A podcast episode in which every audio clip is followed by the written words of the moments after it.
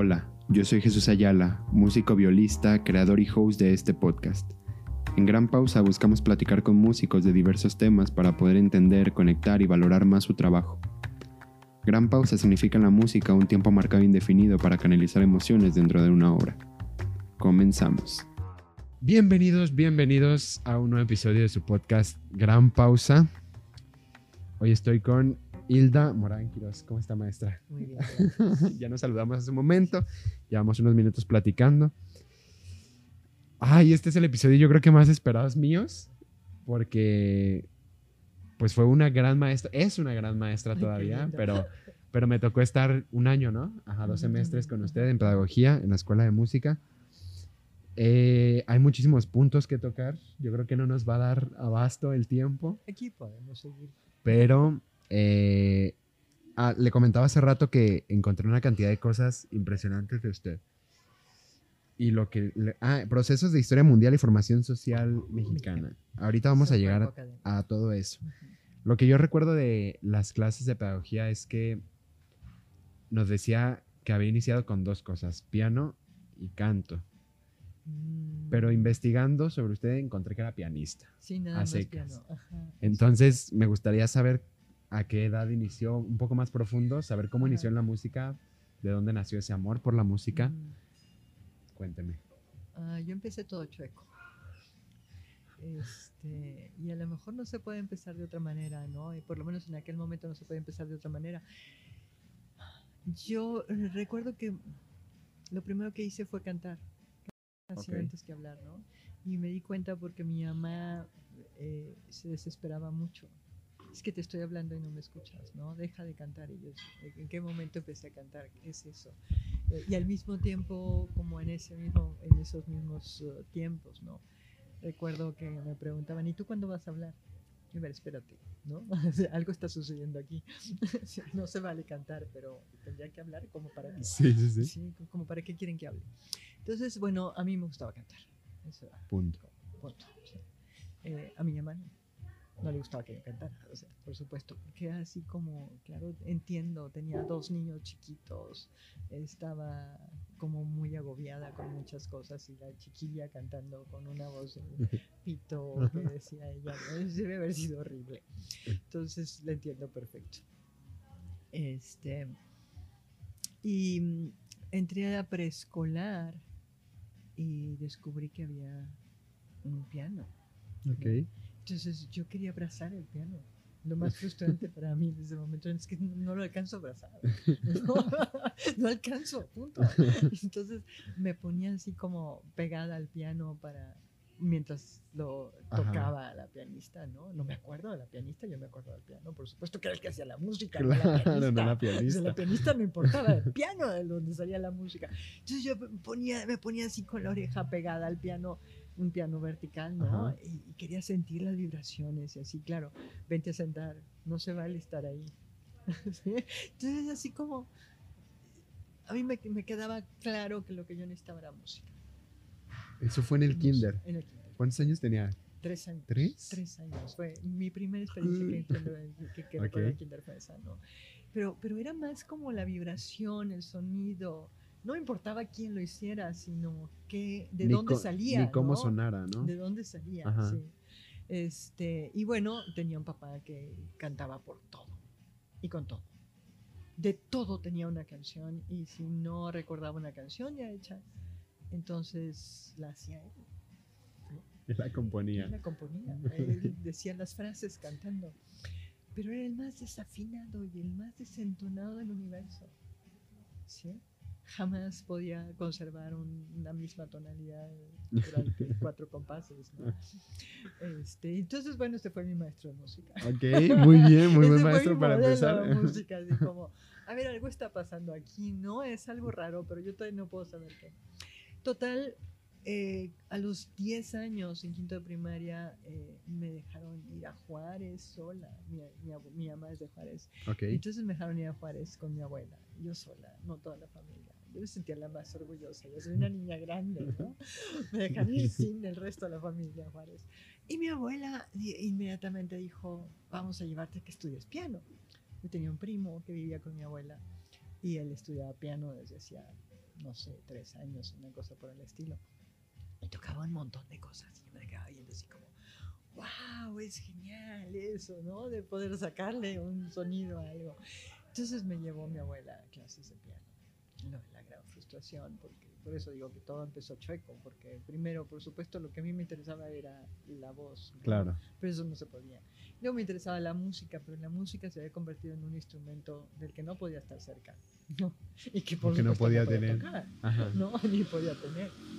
Y luego en Juárez llego a la clase de piano y yo dije, ya, me van a dar la varita mágica para que yo me siente y el piano frente a mí empiece a producir sonidos, ¿no? Ok. Y claro que no, o sea, eh, fue sentarme frente a una mesa chiquita donde había un cuadro con todos los signos musicales, ¿no? Y esta es la clave, y estas son las notas, y que tienes que aprender los nombres. Y así, ¿y a qué horas hacemos sonidos? sí, yo quiero sonidos. Claro, le empezaron a enseñar toda la teoría. Exacto. Entonces, y además en un cuadro. No Sí, que una ni- persona viva ahí que Y- estuviera de una Claro. no, una cosa que ya estaba ahí enmarcada. Y entonces tú lo ves, escribe lo que quieras escribir. Te recomiendo que hagas planas de cada cosa, ¿no? Y, ¿En serio? ¿Cuánto va a tardar en hacer una plana de cada cosa? Entonces, debo hacer lo más rápido posible para poder empezar a hacer sonidos, ¿no? Entonces, yo era la más estudiosa del mundo, me caí más de una hora, que era la, la hora de la clase. Ajá. Entonces, yo quiero quedarme más para avanzar más y ya poder llegar a hacer sonidos, ¿no? Ah, Este, y bueno, empecé a tocar. Así que Por fue fin. La magia del mundo. Así como me dejaron sentarme al piano, me dijeron cómo poner las manos y qué tocar. Así como, qué genial. ¿no? Puedo producir sonidos. Entonces llega mi mamá y por supuesto fue así como, "Eh, es que es terrible, hiciste que mi mamá eh, se molestara, trabajara más, gastara más, porque tú querías estudiar piano. Es que sí, quiero estudiar, pues no, yo no sabía si era piano quería estudiar qué, ¿no? Eh, quería estudiar la música, las esferas, si quieres, no, no sé lo que fuera. Mi vida era sonora. y, este, y bueno, finalmente eh, me compraron un piano. Fue así como la adquisición del mundo. Eh, lo, lo más terrible, lo más terrible, lo más difícil, ¿no? Para la familia, así como, como un piano, ¿y para qué vamos a tener un piano y tal? Entonces hay que sacar de jugo el piano, ¿no? Claro. Y ahora hay que co- conseguir una maestra de piano y poner también al otro niño a estudiar. El, el- tercero estaba muy chiquito, Ujú. eh, creo que se salvó por eso de que estaba muy chiquito. Entonces nos pusieron una maestra de piano. Así empezó a los 10 años, ¿no? ¿A los cuántos? 10. A los 10 10. años. Y, y luego como a los 13, 14 me enteré de que hubiera podido entrar a la escuela de música desde saliendo de la primaria, ¿no? Yo ya estaba en secundaria y ya perdí muchos años. Estaba en tercero de secundaria, entonces no, yo quiero entrar. Entonces estaba en tercero de secundaria, entré a la escuela de música Ok. ¿Ahí en la UDG? en la UDG. Ok. sí. Y claro, o sea, examen de piano, y yo así como, tuve dos maestras de piano que iban a la casa y una gritaba por todo, pero yo no entendía por qué gritaba, ¿eh? ni qué era lo que tenía que cambiar. Y la otra se quedaba dormida, ¿no? Entonces no entendía. Mi mejor, siguió siendo mi mejor maestro, mi papá, ¿no? Que, que era así como yo te escucho, yo estoy contigo. Claro. Entonces, después de comer, a ver, y la, mi siesta, la siesta, mi papá era increíble porque decía, me voy a dormir un rato. Ya estaba dormido. En dos segundos. Entonces, antes de acabar de decir, ya estaba dormido. Y despertaba a los 15 minutos. y Así, así eran sus siestas. ¿no? Pero esos 15 minutos quería que yo tocara. Ok. Entonces tú toca mientras yo me duermo. Ah, Y ahí estaba. Era su música para dormir. sí, dices, oye, qué genial que puede dormir con estas cosas horribles que estoy tocando. ¿no? Pero en algún momento van a ser bonitas, decía yo. Por supuesto, no había tenido nada de solfeo, nada de lectura musical, nada de voz, ¿no? Nada que pudiera hacer yo con la voz. Era un profesor un poco frustrante, seguía siendo mi modelo, mi papá. Este, así como, ay, algo está pasando. Algo está mal aquí. Pero ese fue mi modelo, pues, ¿no? Sí, sí, sí. y esa posibilidad como de, de disfrutar con la música. No tenía que ser perfecto. Y mi papá contaba su historia con la música en la escuela, ¿no? Él es de Lagos, era de Lagos. Y tenía un maestro de música, decía, Ujú. y decía, a ver, te voy a dar, dice, porque yo nunca lo pude hacer lo que pedía el maestro. Entonces eh, me ponía así como el ejercicio más fácil y me decía, te voy a dar un centavo. Si puedes decir, ay, naranjas, en el mismo tono que yo. Nunca se ganó el centavo. Jamás se ganó el centavo. me parece tan triste, así como, es que no puede ser, debe, debe haber habido alguna manera, de que, con tantas ganas que tiene de cantar todo el tiempo, de que pudiera cantar mejor Claro. y disfrutarlo mejor, ¿no? Pues, parece que Nunca no, lo logró. No, no logró, porque fue su único maestro de música. Sí, ¿no? sí, sí. Toda la vida. Entonces, este, bueno, esa esa es la historia de mi maestro y de mí. Entonces, para entrar a la escuela de música, por supuesto, yo no había tenido solfeo, no había tenido lectura, no había tenido nada más que piano, mecánico, está mal, está bien, pero no entendía muy bien porque estaba mal, estaba bien. Entonces, por supuesto que mi entrada a de música fue un poco complicada. ¿no? Es- Claro. ¿Qué es esto? El, Amelia García León me hizo el examen de admisión y me dijo, el solfeo ni por la pasta, ¿verdad? Y yo, "Sí, pues, ni el nombre, ¿qué es eso? ¿Qué, qué es eso? Sí. Entonces, eso fue como mi Pero entró. inicio. Entré, sí. Ok. Entré, por supuesto, nunca fui la, la alumna más brillante del mundo, pero yo juro que Pero, pero sí la que tenía más ganas. lo disfrutaba muchísimo. Exacto. También lo sufría muchísimo. Por Sí. supuesto, no estaba así como en una novela romántica. ¿Qué alumno? ¿Qué alumno de música no sufre, Sí, no? no, hay que morirse todos los días, pero hay que levantarse otra vez, ¿no? Sí, Hay sí, que- sí. sí. Muy bien, entonces su primer acercamiento a los tres años, ingresa a la escuela de música a los 13, 14, 14 años. 14 años y ya, ahí comienza toda la historia musical. Ajá, sería genial que pudiéramos decir fue una línea maravillosa. Yo me ¿no? acuerdo- Una historia lineal. Yo me acuerdo que alguna vez saliendo de la clase, no sé si usted se acuerda, de la clase de pedagogía, íbamos los dos hacia el estacionamiento y le pregunté como de sus estudios eh, por fuera. Y me había platicado ahí una, una historia que le sucedió en la UDG cuando estaba estudiando.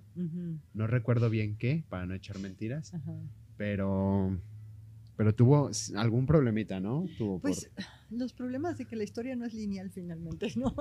no puede ser lineal, por más planes que hagas. Eh, mi maestro de piano era Emilio Hernández. En parte porque, por supuesto, yo no era la más brillante del universo. Y Hermi- no estoy diciendo que sea malo, que haya sido malo. Eh, A mí Emilio Hernández me parecía el más maravilloso maestro del mundo. No todos compartían eso porque no hablaba mucho. Y entonces eso sí causaba un poco de angustia, ¿no? Es que no sabemos Claro. qué está pensando y no nos dice nada.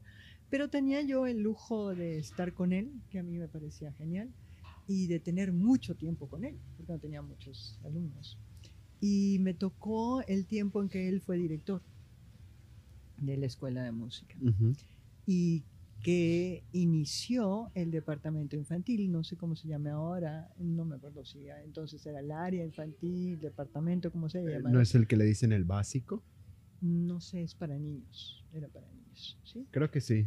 Creo que ahora yo- le dicen el básico, que son tres años Ajá, y se hace de cierta edad, ¿no? ajá. Sí, yo luego me desconecté mucho de la, de la escuela, ya no supe más. Sí, ¿no? sí, sí, creo que sí. Pero me tocó ese momento Ajá. de formar, de, de formar esta área en donde íbamos a, a- a admitir niños. Ok. poquito antes de ese momento, a mí me había hablado la, la hija de la directora de la escuela donde yo había, de- donde había estudiado, un colegio, un colegio bilingüe, y que además habíamos estudiado ahí no porque hubiera sido la intención primera de mis padres, sino porque en la escuela pública donde estábamos eh, nos llevaban al, al degollado, teníamos los los, los, ¿Los recitales, los, los shows estos, y Sí, los sí, sí. festivales de fin Ok. de año en el degollado.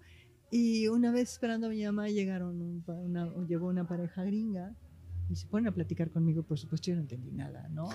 Entonces, es como, qué genial. ¿Qué- ¿cómo le hacen ellos para entenderse entre sí si hablan otra cosa, no? Claro. Entonces allí fue donde, donde eh, me encontré con los idiomas, digamos, y yo dije, yo quiero estudiar idiomas. Yo quiero estudiar inglés, quiero estudiar lo que hablan ellos. Eso es un gran punto porque Quiero estudiar lo que hablan ellos, ¿no? Entonces ¿Cuántos- estaba en segundo de primaria. ¿cuántos idiomas habla? Eh, creo que nada más hablo el que estoy hablando en el momento. no es cierto. Y luego, y luego como que me acuerdo tantito de algún otro. Es, me cuesta trabajo como pasar de un disco a otro, pero me gustan, ¿no? Los idiomas. Yo encontré que hablaba inglés, francés, italiano, Ajá. alemán y holandés. ajá. Y Son los que he español. estudiado, digamos. Y español, claro, obvio, ¿no? sí. Son los que ya veo que sí le en gusta algún momento. bastante. Sí, pero no puedo jurarte que los hable. Pero los entiende muy bien. Más o menos. Para haber publicado En su cosas. momento sí. Ay, todavía. Yo recuerdo. En- el, el- el caso es que eso también les cambió, le cambió la vida, me cambió la vida a mí, le cambió la, la vida a la familia, ¿no? Sí. Entonces entramos a esta escuela mm, bilingüe, aprendimos inglés, este, y, y luego me habla la, la- la hija de, de la directora para invitarme a dar clases y dije, no, yo doy clases. Claro que no. O sea, a niños menos. O sea, estás como mal de la cabeza, ¿no? Este, no, es que queremos, y, es- y eso fue el punto que me cambió a mí la vida, pero para siempre, ¿no? Queremos eh, implementar un método de educación musical en la escuela, en preescolar y primaria, pero en la sección de inglés. Entonces necesitamos a alguien que dé las clases en inglés, por lo menos que, que dé canciones en inglés, ¿no? Y todo va a ser en, en relación con canciones. Y dije, qué genial. No voy a tener ahí 50 pianos para Sí. aburrirlos igual que yo me he aburrido, ¿no? no Con la entonces, tablita esto va a ser- ajá, ajá. sí, esto va a ser con canto. Entonces dije, es que no, yo no quiero dar clases. Yo estaba en la prepa, mi intención era estudiar psicología y dedicarme chica. a la musicoterapia. Ajá. No, este, dice nada más de aquí a octubre. Entonces las clases empezaban en septiembre.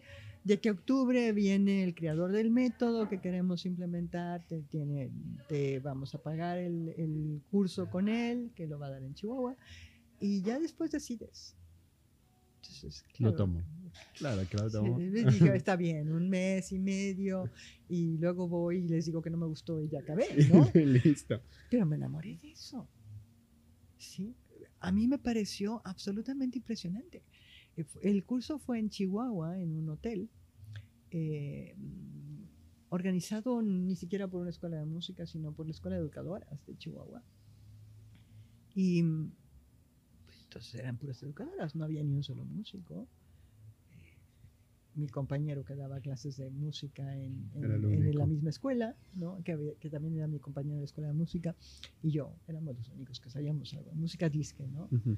y nos presenta esta secuencia de, de aprendizaje musical y los dos nos quedamos así como, wow. ¿No? Estábamos los dos en primero de profesional en, en la escuela de que Ujú. ahora sería la licenciatura, ¿no? Y no, la- no, no, no, no, no lo podíamos creer. Así como, no, en serio. O sea, en una semana este señor logró con un grupo de educadoras adolescentes, ¿no? Lo de que estudiantes nosotros nos tardamos. educadoras.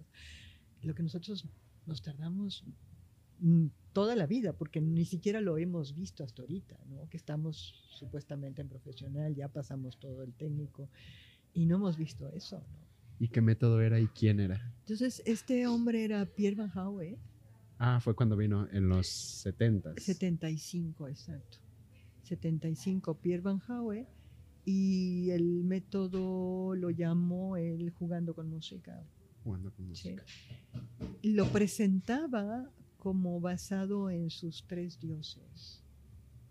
Y Ya es, recuerdo. es- es una estrategia absolutamente genial, brillante, eh, como estrategia política. ¿sí? Y ahorita te cuento por qué. Eh, por supuesto, él, eh, como cualquier europeo de ese momento, estaba muy consciente de los acontecimientos de la, de la guerra, sobre todo la segunda, no, a lo mejor de las dos, pero sobre todo la segunda, y de los resultados para el pensamiento, para la cultura, para las relaciones, etcétera, eh, al, ter- al término de la guerra, ¿no? Y, Claro. y la, como los que los juicios, sobre todo después, cambiaron mucho nuestra forma de pensar y de vernos unos a otros. Entonces él presentaba su método como basado en sus tres dioses que decía que tenía.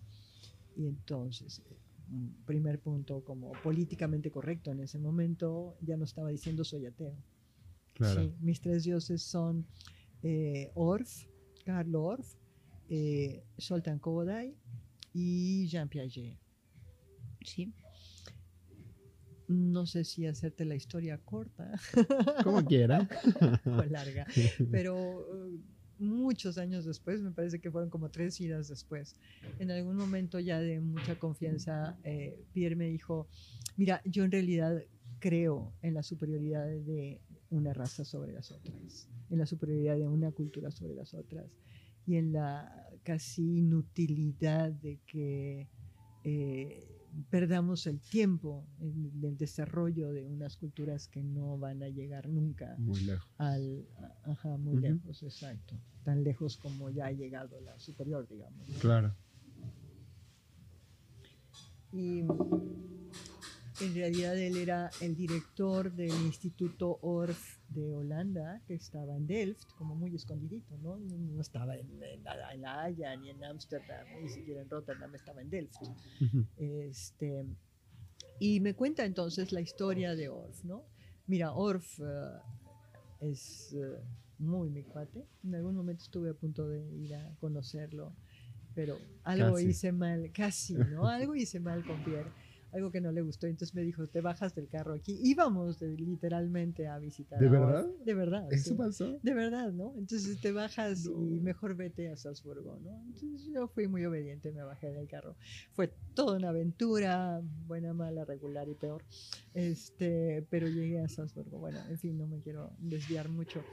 Eh, el caso es que, según Or, según Pierre, al fin de la guerra le dicen a Orff, oye, pues creemos que tu trabajo es muy valioso. Por lo tanto, no vas a juicio por el asunto de que sí fue parte como casi importante del equipo de Hitler durante la Segunda Guerra y podemos ver la historia, ¿no? Durante la Segunda Guerra, durante esos años, ¿no? Eh, se estrenaron obras de Orff, es decir, Orff estuvo activo, que no sucedió lo mismo con todos los músicos, Claro. todos los compositores, ¿no? Entonces sí fue un, un- un compositor que estuvo activo, que estuvo presentando obras, etcétera, no tuvo atención en ese tiempo. Y al final de la guerra le dijeron, ¿sabes qué? Se hace el Instituto Orff, pero no en Alemania. Lo vamos a hacer en, en- en- en Austria. Y, y, y hay una recuperación también muy inteligente.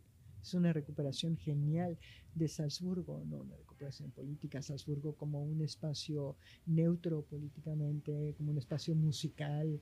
Es el lugar donde nació Mozart. Entonces, Sí, no ahora está lugar, muy. ¿no? Sí, No ahora hay está en mejor una lugar. mejor posición. Exacto, entonces este no entra como en el esquema de- del, del rollo de la superioridad de estas cosas, ¿no? Ujú. Entonces lo ponemos en Salzburgo, tú te quedas en tu casita, no vuelves a participar en, en eventos públicos, ¿no? Y, y todo va bien. Entonces tenían como a una, muy, un, amigo muy cercano, músico absolutamente maravilloso, eh, Wilhelm Keller, si no me equivoco, eh, espero no estarle cambiando el nombre, es un súper compositor muy, muy cercano a Orff, que se quedó con la tarea de echar andar el Instituto Orff en Salzburgo. Y Pierre Van Haue, que era su otro amigo cercano, de echar a andar el Instituto, Instituto Orff en Holanda. ¿sí? Pero estaba un poco guardado, sobre todo el holandés, el Instituto Orff en Austria, todo el mundo lo conoce, ¿no? El de. Salzburgo es una maravilla. Este, el holandés estaba más como bajo la superficie, ¿no? Ujú. estaba dentro de la escuela de música y la escuela de música estaba dentro del centro de creatividad, ¿no? Entonces Ok. estaba como... Muy escondido. A ver, sí, eh, localiza el, el- el instituto, tienes que llegar a varias capas, ¿no? Ok. Entonces, bueno, fue con, con Pierre que yo descubrí esta, que, que la música se podía aprender de otra manera y que era mágico, ¿no? Entonces yo ahí me, me enamoré. Entonces estamos como en el 75, no allá, quién sabe cuántos años después, cuando ya Pierre me contó todo eso. Entonces en el 75 yo me enamoré de esto y yo dije, yo quiero saber más de esto. Y por supuesto llego con Emilio Hernández y le digo, acabo de tomar un curso mágico. Es absolutamente impresionante. Y todas las educadoras, las estudiantes de, de la carrera de educadoras, que no se necesitaba prepa, entonces salidas de secundaria, ¿no? Y listo. Este, estaban, eh, aprendieron muchísimo, pudieron tocar muchísimo más que mi compañero y yo, así como no nos la podíamos creer, nos equivocábamos más nosotros que ellas, ¿no? Cantaban perfecto, hacían cosas maravillosas en una semana. Entonces, esto es magia, yo Sí, tengo que saber más de esto, ¿no? Entonces, ¿cómo le platicé de esto? Y luego le platicaba de cómo me estaba yendo con mis niños, mis niños en el colegio, ¿no?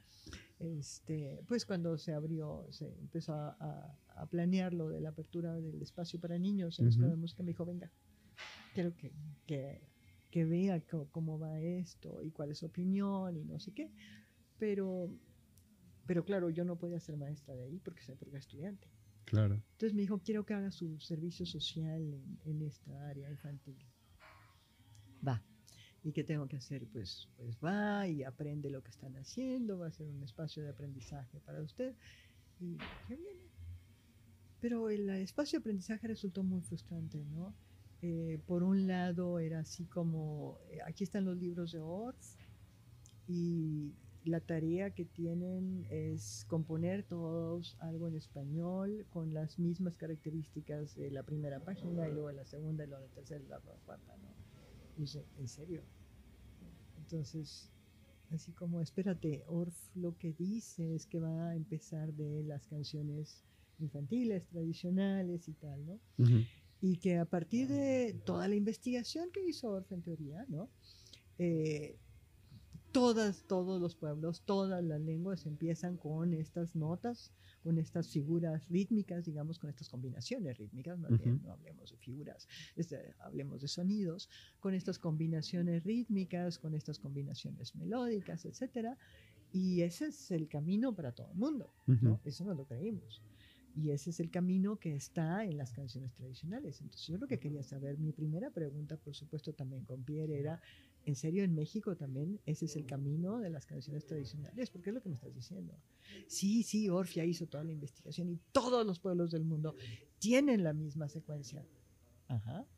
¿En serio? Sí, entonces yo, yo me quedé con muchas preguntas y esperaba que la escuela de música fuera como empezar a resolver esas preguntas, pero no, era simplemente así como ya le creímos a Orff. Y Orff concluye, por ejemplo, que esta, esta combinación, esta secuencia, nos conduce directamente a la armonía divina. Y yo digo, wow, o sea, además estaba en contacto con Dios, ¿no?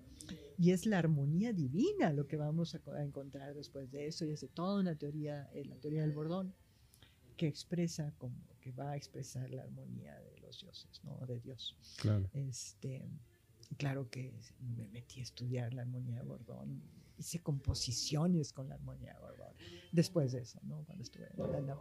Yo estaba fascinada. Pero lo que no me, acaba, no, no me acaba de convencer era ese otro rollo de que fueran todas las culturas. Eh, entonces, bueno, estamos en la escuela de música. Bueno, no pasa nada, no pasa nada. Estamos en la escuela de música.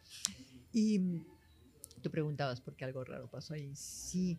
Entonces yo llegué con Hermilio. y le- Entonces, bueno, yo fascinada con estas otras posibilidades de aprender música.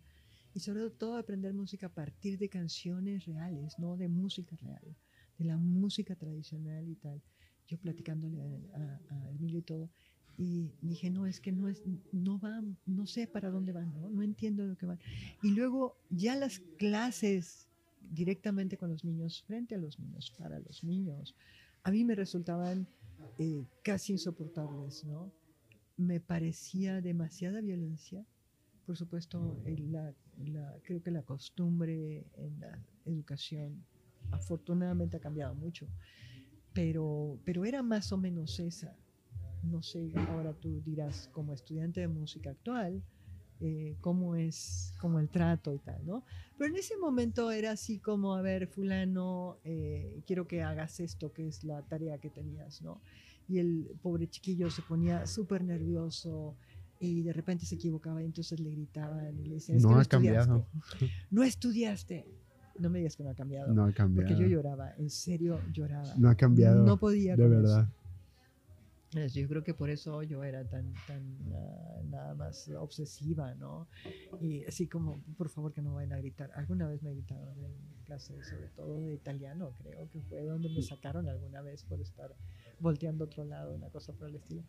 Pero yo que era la- como la niña más obediente, más angustiada, más todo, porque me angustiaban mucho los gritos, ¿no? Entonces, bueno, puedo decir que no me gritaron mucho por eso, pero podía fingir muy bien que... Que estaba poniendo atención.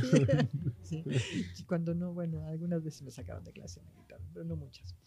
En todo caso, yo de verdad sufría mucho por los niños. Así como es que no puede ser. Es como la misma forma en que estudiamos nosotros y no, no, no estamos aprendiendo mucho que están repitiendo con los niños. eh, ahora toca que veamos el compás de seis octavos, ¿no? Y vas a estudiar esto y lo vas a traer de memoria. Y en el momento en que el niño tartamudeaba, lo sacaban y le decían que era un mentiroso y te va a llevar el diablo por mentiroso. No sé qué. Yo, yo en serio salía llorando de ahí. Sí, claro. Emilio, es que no puedo. Dice, no se preocupe. Hay un montón de niños que no entraron. Sí. Y entonces, este, pues a esos niños los podemos eh, como acep- aceptar como oyentes. Le puedo dar un grupo de oyentes y usted hace sus experimentos y nos muestra a ver qué es lo que sí se puede. ¿no? Sus experimentos. Sí, es, es así como, eh, denos la muestra. Claro. A lo mejor eh, no es mejor que la, que la nuestra, que la que estamos haciendo. Pero es diferente. Pero es diferente y vamos viendo qué es, cómo funciona, ¿no? Ujú. Y Que es una entonces, maravilla. Fue maravilloso. Es una maravilla. Ujú. O sea, cuando nos contó, voy a interrumpirlo un poquito, cuando estábamos en clase y nos estaba contando sobre todo este método, pues, creo que fue en, en el primer semestre de pedagogía, quedamos fascinados porque dijo, ¿por qué no aprenden solfeo de esta manera? Y nos Ajá, empezó a dar como, pues una especie de fórmula, porque no es como tal una fórmula, y dijo, canten esto y hagan esto y hagan el otro. O sea, nos dio los pasos a seguir de un método que no conocíamos. Y todos quedamos así. O sea, yo volteé a ver a todos y todos estaban con cara de... ¿Qué Y es de, y de verdad que hasta los más buenos, hasta los que no les iba tan bien en solfeo, decían, ¿por qué no aprendimos música de esta manera? Ajá. O sea, ¿por qué nos estamos Exacto. partiendo la cabeza así para...? Ajá. Entonces era mi desesperación, ¿no? sí, sí, sí. O sea, no quieren cambiar con los adultos, adultos y los adultos éramos los adolescentes que Claro. entrábamos a los 12 años, podíamos Los adultos. a los 12 años. Y ahora ya no va a haber solo adultos que entran desde los 12 años, sino va a haber más chiquitos. Y vamos a hacer lo mismo con ellos. Es que no se vale, ¿no? Ujú. Y entonces, bueno, eh, me dio el grupo este de oyentes, Ujú. tuve el grupo de oyentes, yo fui feliz con esos niños, eh, porque no había ninguna presión, ¿no? O sea, no Claro. tienen nada que hacer, los niños no están inscritos, no te vamos a No pelar, tienen te una vamos a voltear a calificación, haz lo que te dé la gana, ¿no? Sí, sí, sí. Es más, nos íbamos a la casa de enfrente de la escuela porque no había lugar. Estábamos todavía en Pedro Moreno, ese, ese edificio maravilloso que, que tumbaron. Mm. Pero no cabíamos ya, entonces se había rentado una casa enfrente. Nos íbamos a la casa, teníamos el patio de la casa para nosotros solos y nos divertíamos como enanos todos. Ajá. Y este, teníamos la tarea de lectura, por supuesto, saber todas las figuras y poder leer ritmos y melodías simples. Y teníamos que tocar algo de piano y algo de flauta. Entonces hicimos todo, según yo. Este, y todos, todos fuimos muy felices. En todo caso, fuimos muy, muy felices. Entonces, algún día, saliendo de, de la dirección de clase de piano, oigo, por casualidad, que están hablando de dos chicas, dos niñitas que yo tuve de 10 años, quinto de primaria, igual como ya había empezado. Este, y dijeron, a estas niñas se les da de baja. Entonces yo me regresé así como, a ver, espérate, ¿cómo que les vas a dar de baja? Esas estuvieron conmigo y según yo todavía tenía puros eh, oyentes. No, esas sí estaban inscritas. Bueno, hazles el examen. Claro. No hay problema, hazles el examen, ¿no? No, no tenemos por qué hacerles el examen. ¿Cómo no? O sea, si estaban inscritas, simplemente hazles el examen para saber si pasan o no pasan. ¿no? Yo te puedo decir que podrían pasar, pero no me creas a mí, hazles el examen. Entonces, pues no sucedió. ¿no? Fui a hablar con la mamá. Las niñas habían tenido toda una tragedia eh, poco antes de entrar a música, había muerto el papá, este, vivían con el abuelo, tenían una serie de problemas. Era una familia como muy amorosa, muy unida, pero claro, Ujú. problemas económicos, problemas de todo tipo, que como secuelas de la muerte de las de papá, el acomodarse, el re- reajustarse, etcétera. Y encima les vas a decir, porque eso Que fue lo que les dijeron, que había sido un problema, un error del psicopedagógico, que no tenían la capacidad intelectual para estar en música, sin haberles hecho el examen final, ¿no? Entonces, claro que yo no sabía qué hacer, quería morirme junto con ellas, ¿no? Así como, es que no puede ser, fui a hablar con la familia, este, así como tratar de convencerlas, no se crean, por favor, mucho de lo que dicen, las niñas son maravillosas, son geniales, pudieron hacer todo lo que tenían que hacer, hay algo aquí que no está funcionando bien y no entiendo qué es, ¿no? Pero pues a lo mejor Pero no son ellas. no son ellas, ¿no? Yo que recuerdo mucho esa frase que decía usted, ¿no? Que si tienen ustedes algún problema para solfear, para al- algún, algo musical, no es culpa de ustedes, es culpa de los maestros que no les están enseñando de la forma Ajá. correcta. O es culpa de ustedes en el sentido que todavía no descubren cómo aprenden, Claro. ¿no? O qué les falta, o Sí, sí, sí. no sé, este, porque ya están grandes. Sí. Pero cuando son niños, Sí, es no puedes culpar. Sí. Es- es- eso No no, puedes somos culpar los maestros, no son los niños, Claro. ¿no? Eso es seguro. Este, entonces, bueno, por desgracia perdí el contacto con esa familia, ya no supe qué pasó con las niñas. Conmigo, ¿qué pasó? Llego a inscribirme para el siguiente año y me dicen, ¿qué crees? No están tus papeles. Se perdió tu expediente. Entonces, dije, está bien. Vuelvo después y vuelvo después y vuelvo después y ya no hubo Y expediente. ya no volví. Nunca llegó el expediente, ¿no? Le dije a mi papá, mi papá, como te darás cuenta, fue el que estuvo más cercano a toda esta historia, Sí. ¿no? De, de la música conmigo. Y le dije, hijo, no te preocupes. O sea, ya aparecerán tus papeles. Entonces tú eh, consíguete algo divertido que hacer y no hay problema, ¿no? Yo para entonces ya estaba en, en psicología. ¿Sí? Es decir, no sé cuántos años han pasado desde que empezamos a hablar, pero este, entonces yo estaba estudiando psicología, tú consíguete algo divertido que hacer, ten una meta y, y con eso tienes, ¿no? En algún momento llegarán tus papeles, o Ujú. aparecerán. Va. Entonces yo cada mes, cada dos meses iba otra vez porque seguía como yendo, de todos modos estaba el segundo de, de, de profesional, supuestamente. Me faltaba el, el recital, que siempre se queda el recital, ¿no? Sí, el recital de siempre. tercero del técnico. El recital del técnico me faltaba. Y este y entonces, bueno, tenía que seguir con el- arrastrando el recital. Y, eh, pero, pero iba en quinto, o sea, bueno, ya iba a la mitad de la, de la- del, del, del profesional, ¿no? Lo que llamábamos prof- profesional entonces. Pero sin inscripción, Sin papeles. sin papeles, ya no podía seguir más que hasta el final de ese año lectivo. Es decir, si yo no sacaba el recital para diciembre, perdía todo lo que había hecho, ¿no? No podía sacar ya el certificado y tal. Yo saco el rec- recital para, para diciembre. En un momento en que ni siquiera piano tenía. o sea, el momento más difícil de mi vida. Entonces, lo saco porque lo saco. Y claro que Hermilio estaba así como, claro que no. Y claro que sí. ¿No? O sea, tengo de aquí a diciembre Claro. y lo voy a sacar. Entonces, sí se acercó a mí y, dije- y me, me dice al final, oiga, ¿sabe que yo no creía tanto en los pelos? Pero ya veo que sí puede. Si se espera, puede mejor. No, si me espero ya no puedo nada. Porque usted no se ha enterado de que no estoy inscrita. Sí. Entonces, a pesar de que ya no me acuerdo si en ese momento todavía era el director o ya acababa de dejar de ser, no me Ajá. acuerdo. ¿no?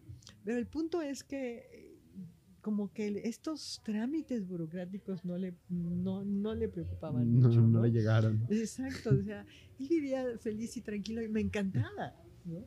Claro. Entonces, por ejemplo, lo del servicio social, yo Ujú. terminé ese año de servicio social con los niños, hago mi reporte, hago todos los trámites y tal, y, y empiezo como a tramitar también lo del certificado del, del técnico, ¿no? Ujú. si no, ya no lo iba a tener. Sí, claro. Entonces me dicen, no tienes el, el servicio social. ¿Cómo no? Si ya lo terminé y mira, lo hice así. No, no está tu servicio social. Y me dice Emilio, no se preocupe.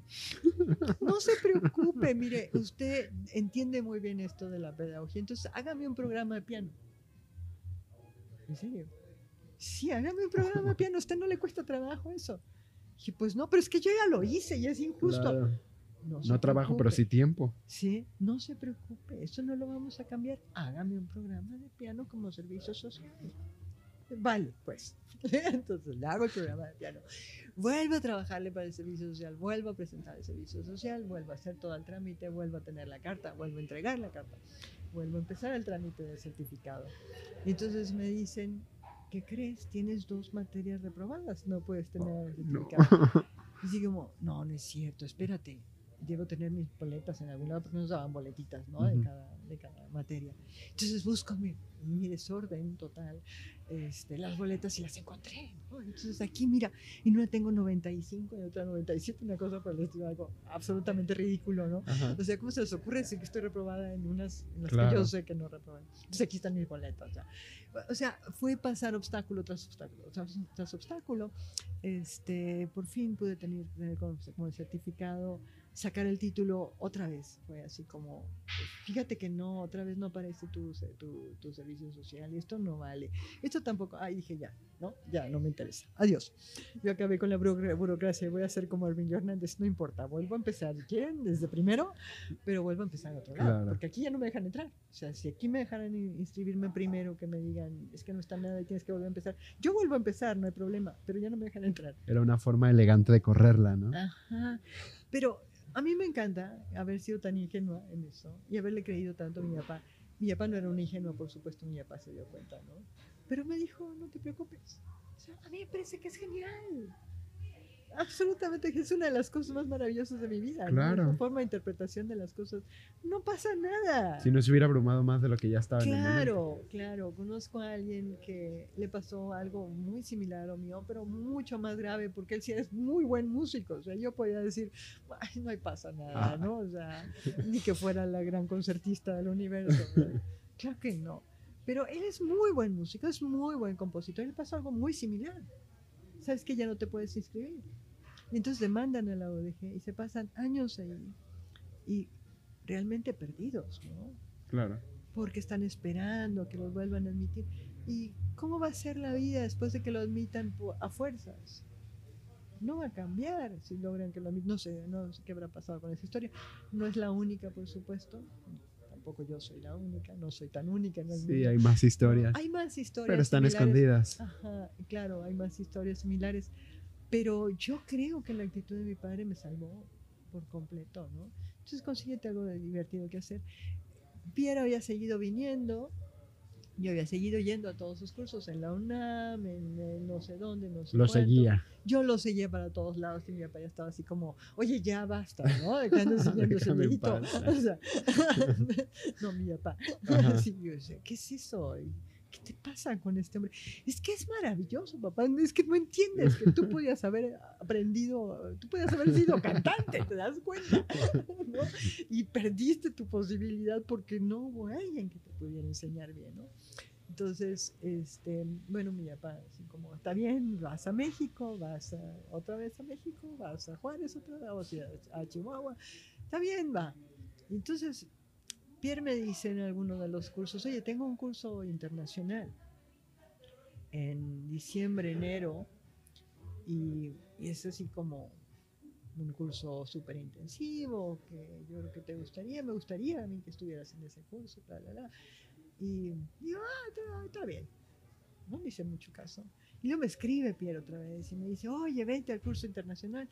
Entonces le, le enseño la carta a mi papá y le digo, no se puede, ¿verdad? ¿Verdad que no podemos? ¿Verdad que no puedo ir? ¿Verdad que no hay dinero? O sea, yo nada más para poderle contestar la verdad a este señor, Ajá. le voy a decir que no. Sale. Entonces me dice mi papá, claro, ya no estaba en la escuela de música. Mi papá sabía que yo estaba así como casi deprimida y tal. Y dice, no, sí te vas. Y yo dije, no, papá, es que ¿de dónde vas? Vamos a sacar el dinero. Sí te vas. Papá, ya lo pensaste bien. Dice mi papá, sí. Así como, sí, vete. ¿no? Esa es la parte divertida que tienes que encontrarte para, Claro. hacer mientras encuentran tus papeles, ¿te Ahí acuerdas? Sí. Papel. Entonces, bueno, Pierre tenía una cuenta, unas cuentas alegres así como de que, mira, no te vamos a cobrar esto, no te vamos a cobrar aquello, te damos beca para aquello más, este, te sale muy barato, no sé qué. Entonces mi papá me dio exactamente lo que decía que tenía que llevar, ¿no? Pero exactamente, ni un peso más. Ni un peso menos. Sí, ni un peso menos. Entonces, claro que yo llego y empiezo a comprar eh, eh, primero una, una flauta ya de veras, ¿no? Una flauta dulce de madera, que son las que deberíamos tener. Y luego libros. Entonces de repente, pues ya se me acabó el dinero. No, no importa, está pagado el desayuno, está la, en la escuela nos dan la comida, no necesito más, yo puedo seguir aquí feliz y contenta tocando y cantando. Estaba, era la mujer, la niña más, la mujer, 19 años tenía, más feliz en el universo, ¿no? Este, y entonces me dicen, hay vacaciones en la escuela, hay una semana de vacaciones. ¿Cuánto? Así como, es cierto, yo no vine de vacaciones yo vine a trabajar. Claro. No, no me hagan esto. Entonces, además ya me gasté todo el dinero. Si no, estamos en, si no estamos en la escuela, no tengo comida, Sí. ¿no? La comida era en la escuela. Entonces, a mi papá y le digo, "Papá, es que ya no tengo dinero, y hay vacaciones y yo ya me voy, ¿no? Me dice, no, espérate, tú no fuiste a meterte en la escuela. Fuiste a aprender cómo se hacen las cosas ahí, quién las hace, qué las hace, cómo se, cómo se organizan, cómo es el ambiente. Claro. Yo no quiero que vayas a meterte en la escuela, es que yo no sé hacer otra cosa más que eso, ¿no? Más que la escuela.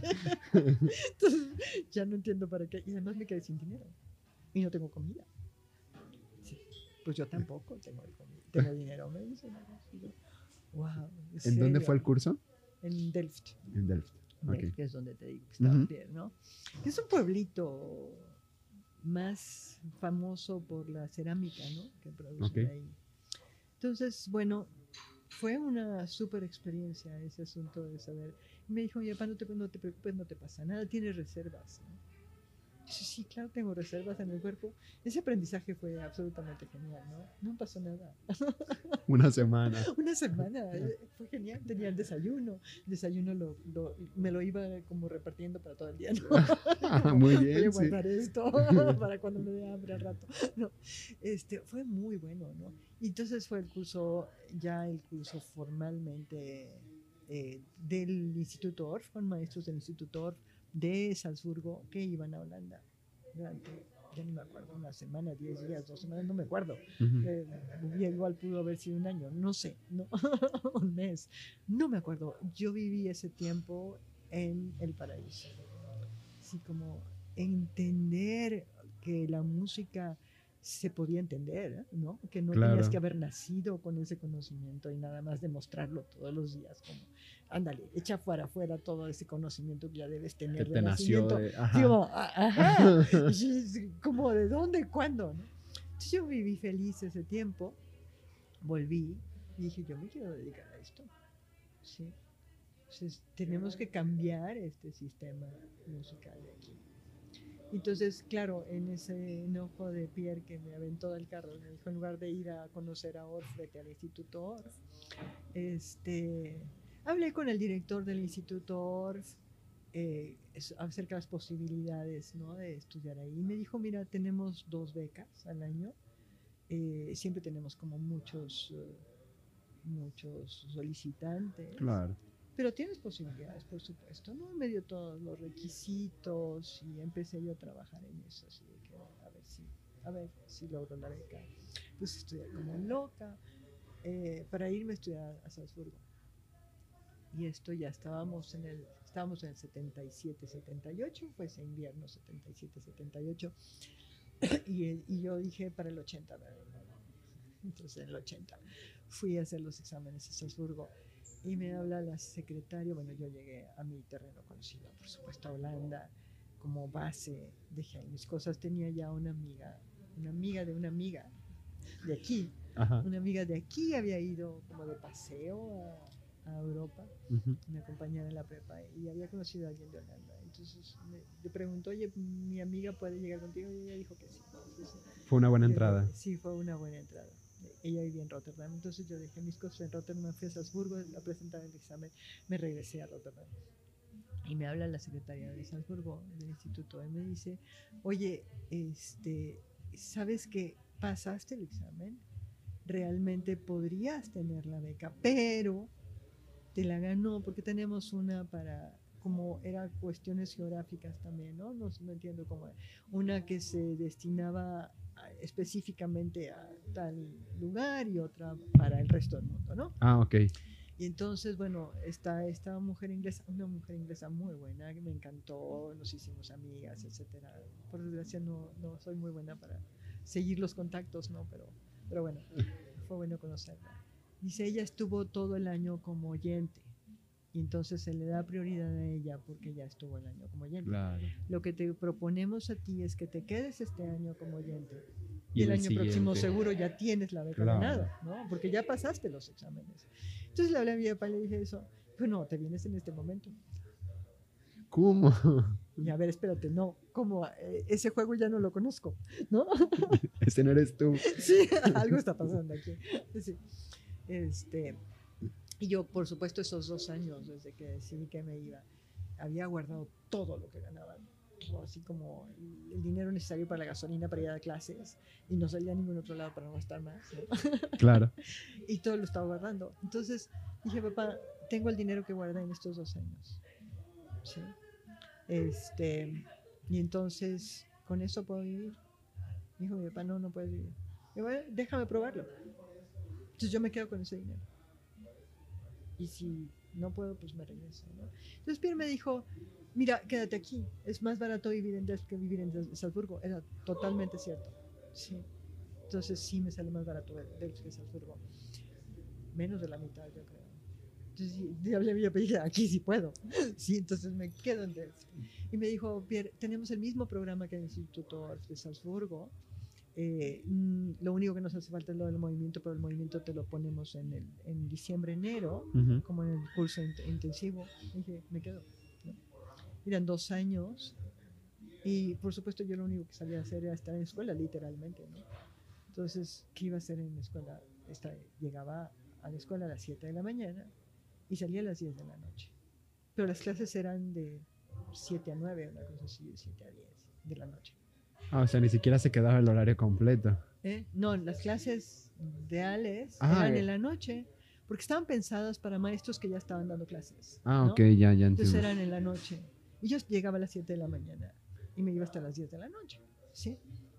Y entonces, ¿qué iba a hacer? Pierre me dijo, mira, a ver, te tengo varias tareas. La traducción de los libros. ¿Sí?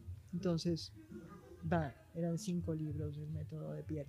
Y sí como, a ver, espérate, primero tengo que aprender holandés. La traducción a español. de traducción a español, porque él daba clases ya entonces, venía a dar cursos no solo a México, sino también a Perú y estaba empezando a ir también a España, a algunos lugares de España, entonces quería los, los materiales en español. Entonces te tengo la tarea de traducir esto y pues tú puedes terminar el curso de dos años cuando lo quieras terminar, lo puedes terminar antes si quieres, porque tú tienes todo el día. ¿no? Entonces me enseñó así como estas dos paredes de, de como un closet, ¿no? Desde el piso hasta el techo, toda la pared de unos cuatro metros, ¿no? Este, dice, mira, de- empieza aquí, llena de anaqueles Dios así, mío. tamaño hoja, Ajá. ¿no? Sí. tamaño papel. Entonces empieza aquí y bajas y luego subes y luego bajas. Toda esta pared y luego le sigues con la que sigue. ¿Qué? Todo estaba acomodado, todo estaba previsto. Era genial. Entonces aquí está todo tu programa de estudios, todo lo que tienes que leer, todo lo que tienes que componer, lo que tienes que hacer, lo que tienes que, leer, que, que cantar, lo que tienes que dirigir, lo que tienes que tocar en los, instrumentos, en los instrumentos OR, porque era como todo el rollo de la técnica, técnica instrumental para tocarlos, pero también para componer y también para dirigir, para hacer grupos eh, escolares, para diferentes edades. Entonces cada ejercicio tenía como sus múltiples niveles, ¿no? Si empiezas con niños o con no niños, con adultos o con niños con, para, con, con, con capacidades especiales, decimos ahora, ¿no? Sí. Con discapacidad. Entonces tenían como todo previsto, todo ordenado, eso fue absolutamente maravilloso. Yo soy el punto opuesto de eso, ¿no? Me cuesta decidir y meterme en un Algo tan en- metódico. En algo tan cerrado, ¿no? Sí. Pero me lo eché, ¿no? Entonces, ¿En cuánto tiempo no se lo tenía aventó? otra cosa que hacer, ¿En los dos años? ¿no? No tenía otra cosa que hacer, ¿no? De verdad, yo llegaba a las 7 de la mañana, que era cuando abrían la escuela, y mi Pierre y de repente se y bromeaba mucho conmigo, ya habrá que darte llaves de la escuela, ¿no? Para que llegas antes. Pero a las 7 de la mañana abrían, yo llegaba y empezaba a trabajar. Entonces tenía que hacerlas, eh, le daba un tiempo a la, a la traducción, que no me costaba tanto la traducción ya para entonces. las clases en holandés ya me habían empezado a, a servir para entender. ¿no? Recuerdo que me, me aplaudieron. Yo intenté estudiar holandés, pero solo en Rotterdam había un lugar para estudiar eh, y era para trabajadores. Y era en Mm. la noche, y Rotterdam sí me daba como mucho miedo.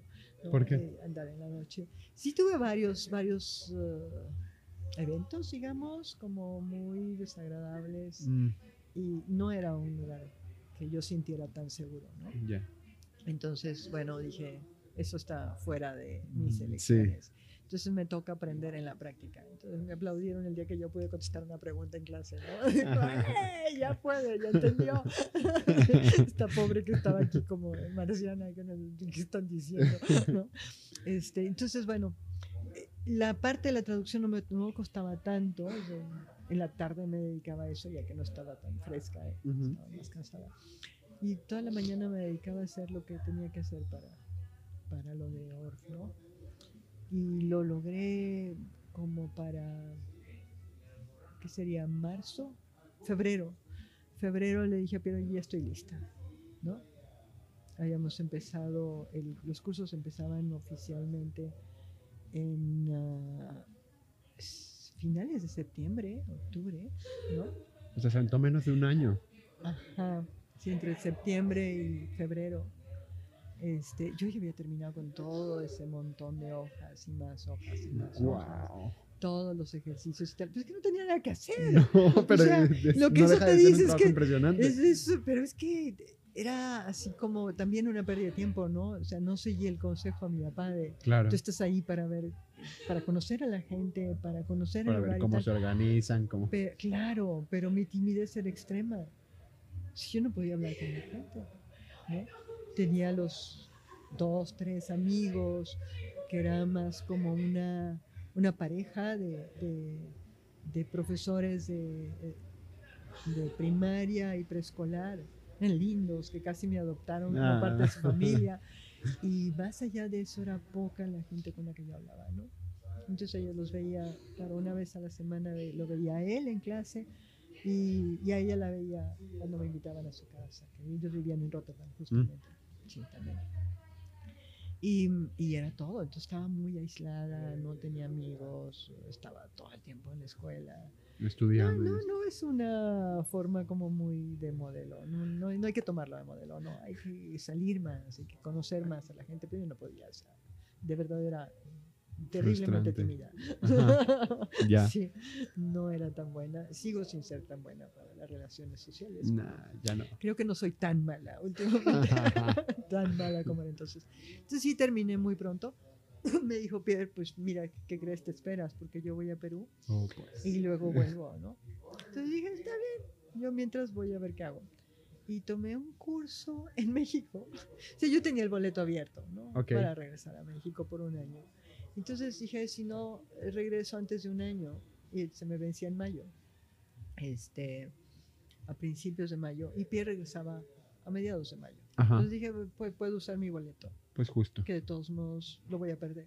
Entonces me voy a México y este y estaba, no sé si te voy a mentir porque de repente en, la- en mi cabeza se hacen bolas todas las Entonces me decía que fue al curso en Ciudad de México. Justo iba, Ajá. coincidían en fecha de regreso. Sí, Sí, ¿no? eh, eh, Pierre Ajá. vino a México y luego a Perú, o vino e- ese año solamente a Perú, no me acuerdo. Ajá. No coincidimos acá. Pierre nunca había venido a Guadalajara. ok. no venía a Guadalajara en ese tiempo. Y, y bueno, en todo caso yo me vine para acá y tenía el plan de ir, de regresar en mayo cuando, cuando volviera eh, Pierre, pero además de ir a una especie de curso abierto con Gabor Frisch. Gabor Frisch era muy amigo de Pierre. Era húngaro, vivía en Budapest y había ido a Budapest en el verano. Lo había visitado, había ido mi mamá a visitarme, mi abuela también. Entonces mi mamá y mi abuela y yo fuimos a, a visitar a Gabor Fish, nos trató muy bien, dijo, vente a estudiar aquí. Dije, claro, es como uno de los eslabones que me faltan de los tres dioses, ¿no? Ya entré con Orff, Ya los va pasando. Ajá. Piaget a lo mejor sé algo de él por, por psicología, era lo que yo pensaba en ese momento, ¿no? Piaget no, me, no es como el gran misterio para mí, pero Kodai todavía sigue siendo un gran misterio. Entonces, claro que me tengo que venir aquí. Entonces, la, el- la intención era regreso a México, hago algunas cosas ahí y, y vuelvo simplemente para usar mi boleto, ¿no? Ujú.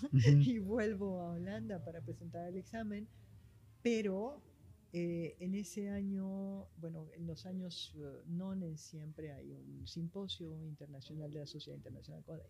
Ujú. Entonces yo dije, lo que toca es seguir con Kodai, porque ahora ya, ya terminé mis dos paredes, ¿sale? Justo y necesario. sí, entonces Ya era un que ya. descanso de horas.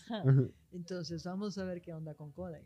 Ese era el siguiente paso. Ujú. Dije, sería bueno poder llegar a Japón, al simposio de, de Kodai, y poder tomar el curso este que nos ofrece Gabor Fish en, en Budapest. Y ah, Gabor al final no pudo, tuvo que irse a dar un curso a Alemania, si no me equivoco.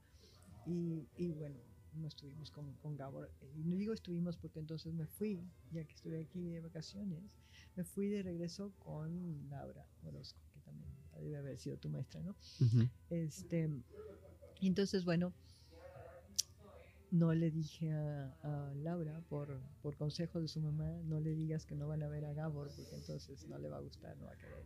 Entonces no le dije. Y claro, le dije en el avión, oye, no vamos con Gabor, ¿eh? Entonces que se puso enojadísima. Oye, es que yo me quería ir a otro lado. Perdón, mi tu mamá me dijo que no te dijera, ¿no? Entonces, como para como para resarcirme, ¿no? De no haberle dicho antes. Sí. Se preocupe, vamos a buscar a dónde nos vamos. Entonces, escribimos a todas las, las ah, embajadas del mundo en Holanda y encontramos un curso de cross en Suiza, por supuesto. Ujú. Fuimos, nos perdimos, nunca llegamos al curso, no regresamos a Holanda. Este, y encontramos un curso de Kodai en Estergom. ¿En dónde? Estergom, en Ok. Hungría. ¿sí? Fue divertidísimo ese viaje porque era así como parte en tren, parte en camión, un camión destartalado. Que yo decía, es que falta que nos pongan un, un- un caballo, ¿no? Ser allá arriba en las montañas, un lugar maravilloso, ¿no? Pero así como abandonado a la mano de Dios. Genial. Este, donde por supuesto no había nada para mí, según yo, más que ir a meterse a la escuela. Ujú. O sea, uno de los grandísimos errores de mi vida, ¿no? O sea, es nada más estar en la escuela. Ah, O ok. sea, no Ajá. ir a co- conocer gente, ¿no? Porque, ¿cómo vas a hablar? en- Además, ahora teníamos que hablar en húngaro, pues esto está imposible. O sea, si en holandés me hubiera costado trabajo, en húngaro es, es imposible. Todavía está la fecha. Ay. Entonces, no, húngaro, para nada. No soy capaz de recordar el húngaro. La, ¿No? la lógica del húngaro todavía no la puedo agarrar. No, no. Sí, es Me muy cuesta- complejo entonces. Me cuesta muchísimo, no se parece a nada, ¿no? Hay dos idiomas de la misma familia del húngaro, es decir, otro más, el húngaro y el islandés, finlandés, Finlandés. el finlandés. Sí. Punto. Y ya. Son dos que están aislados de todos los demás. No, entonces sí, no hay ninguna, nada que ver con la lógica de nada. La música es lo mismo. Entonces llegamos al curso este en Estergom, dirigido por Erzsébet Sonyi, una de las eh, discípulas directas de Kodai. Eh, y fue así como, a ver, espérate. Yo vengo a terminar mis dos paredes. Se supone que ya tengo un súper certificado que dice que puedo con la, la técnica instrumental, con el canto, con la dirección, con la composición, con absolutamente todo. Y me vuelven a poner en un lugar donde no puedo hacer nada. Es que no es cierto, yo ya había descubierto todo el universo musical, ya no había más misterios para mí. Y llego con Kodai y fue así como, wow, otra vez. Sí, esta, esta cuestión de que llegan los niños, eh, tuvimos prácticas con niños, era un curso enorme, con muchísima gente. El grupo español era enorme, eran como 100 personas, más de 50 eran de, de España, de un solo grupo de España, de Barcelona, sí, que iban con Roque, no me acuerdo qué, se pillaba Roque, el Ujú. maestro, este, muy bueno, entonces se lleva a todos sus alumnos, pero a todos y más, ¿sí? y eran como los españoles, sí, como todo el relajo del mundo, y ellos estaban empezando y no les importaba. Yo dije, no es que yo no puedo, era demasiado bullicio para mí. Y nos pasamos, la- tanto Laura como yo, nos pasamos al grupo italiano, inglés. O sea, había un grupo para cada, para cada Sí. idioma, ¿no? Entonces pasamos a otro idioma, porque los otros idiomas estaban completamente abandonados, ¿no? español me Entonces no había nada. Ajá. Pero es que en español yo no entendía, muchísima gente al mismo tiempo y todos muy ruidosos muy movidos. Ajá. Y espérenme, yo necesito ma- calma, ¿no? Un poco de paz. silencio, un poco de silencio. Pero eh, los españoles eran muy buenos, entonces ver las prácticas, por ejemplo, de este muchacho español eh, que llevó a sus alumnos, el maestro, eh, las prácticas con los estudiantes, con los niños de segundo de primaria, a mí me volvió a dejar así como, no es cierto, o sea, yo ya conocía el mundo, ¿por qué me dicen que no? ¿Sí? Este, entonces los niños, llega, llega este hombre a hacer la práctica con los niños y canta una canción en español, que un canon en español, canon tradicional en español, y, este, y los niños oyen la canción una vez y él dice, en español, por supuesto, los niños no hablan ni una palabra de español, hablan húngaro, ¿no? Y explica de alguna manera que eso es un canon. Y los niños entienden canon perfecto. Y, este, y canon en tal lado, perfecto. Segunda vez que, la canta el- el, eh, que canta la canción y los niños empiezan a cantar la canción con notas en canon. Y sí, no es cierto. No, por favor.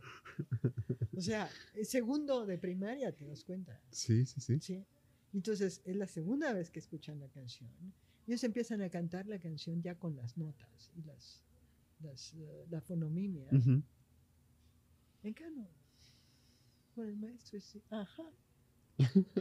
No, necesito como tres vidas para, para hacer esto. Y ¿no? para el maestro bien normal. Para el maestro bien normal, y para los niños más. ¿no?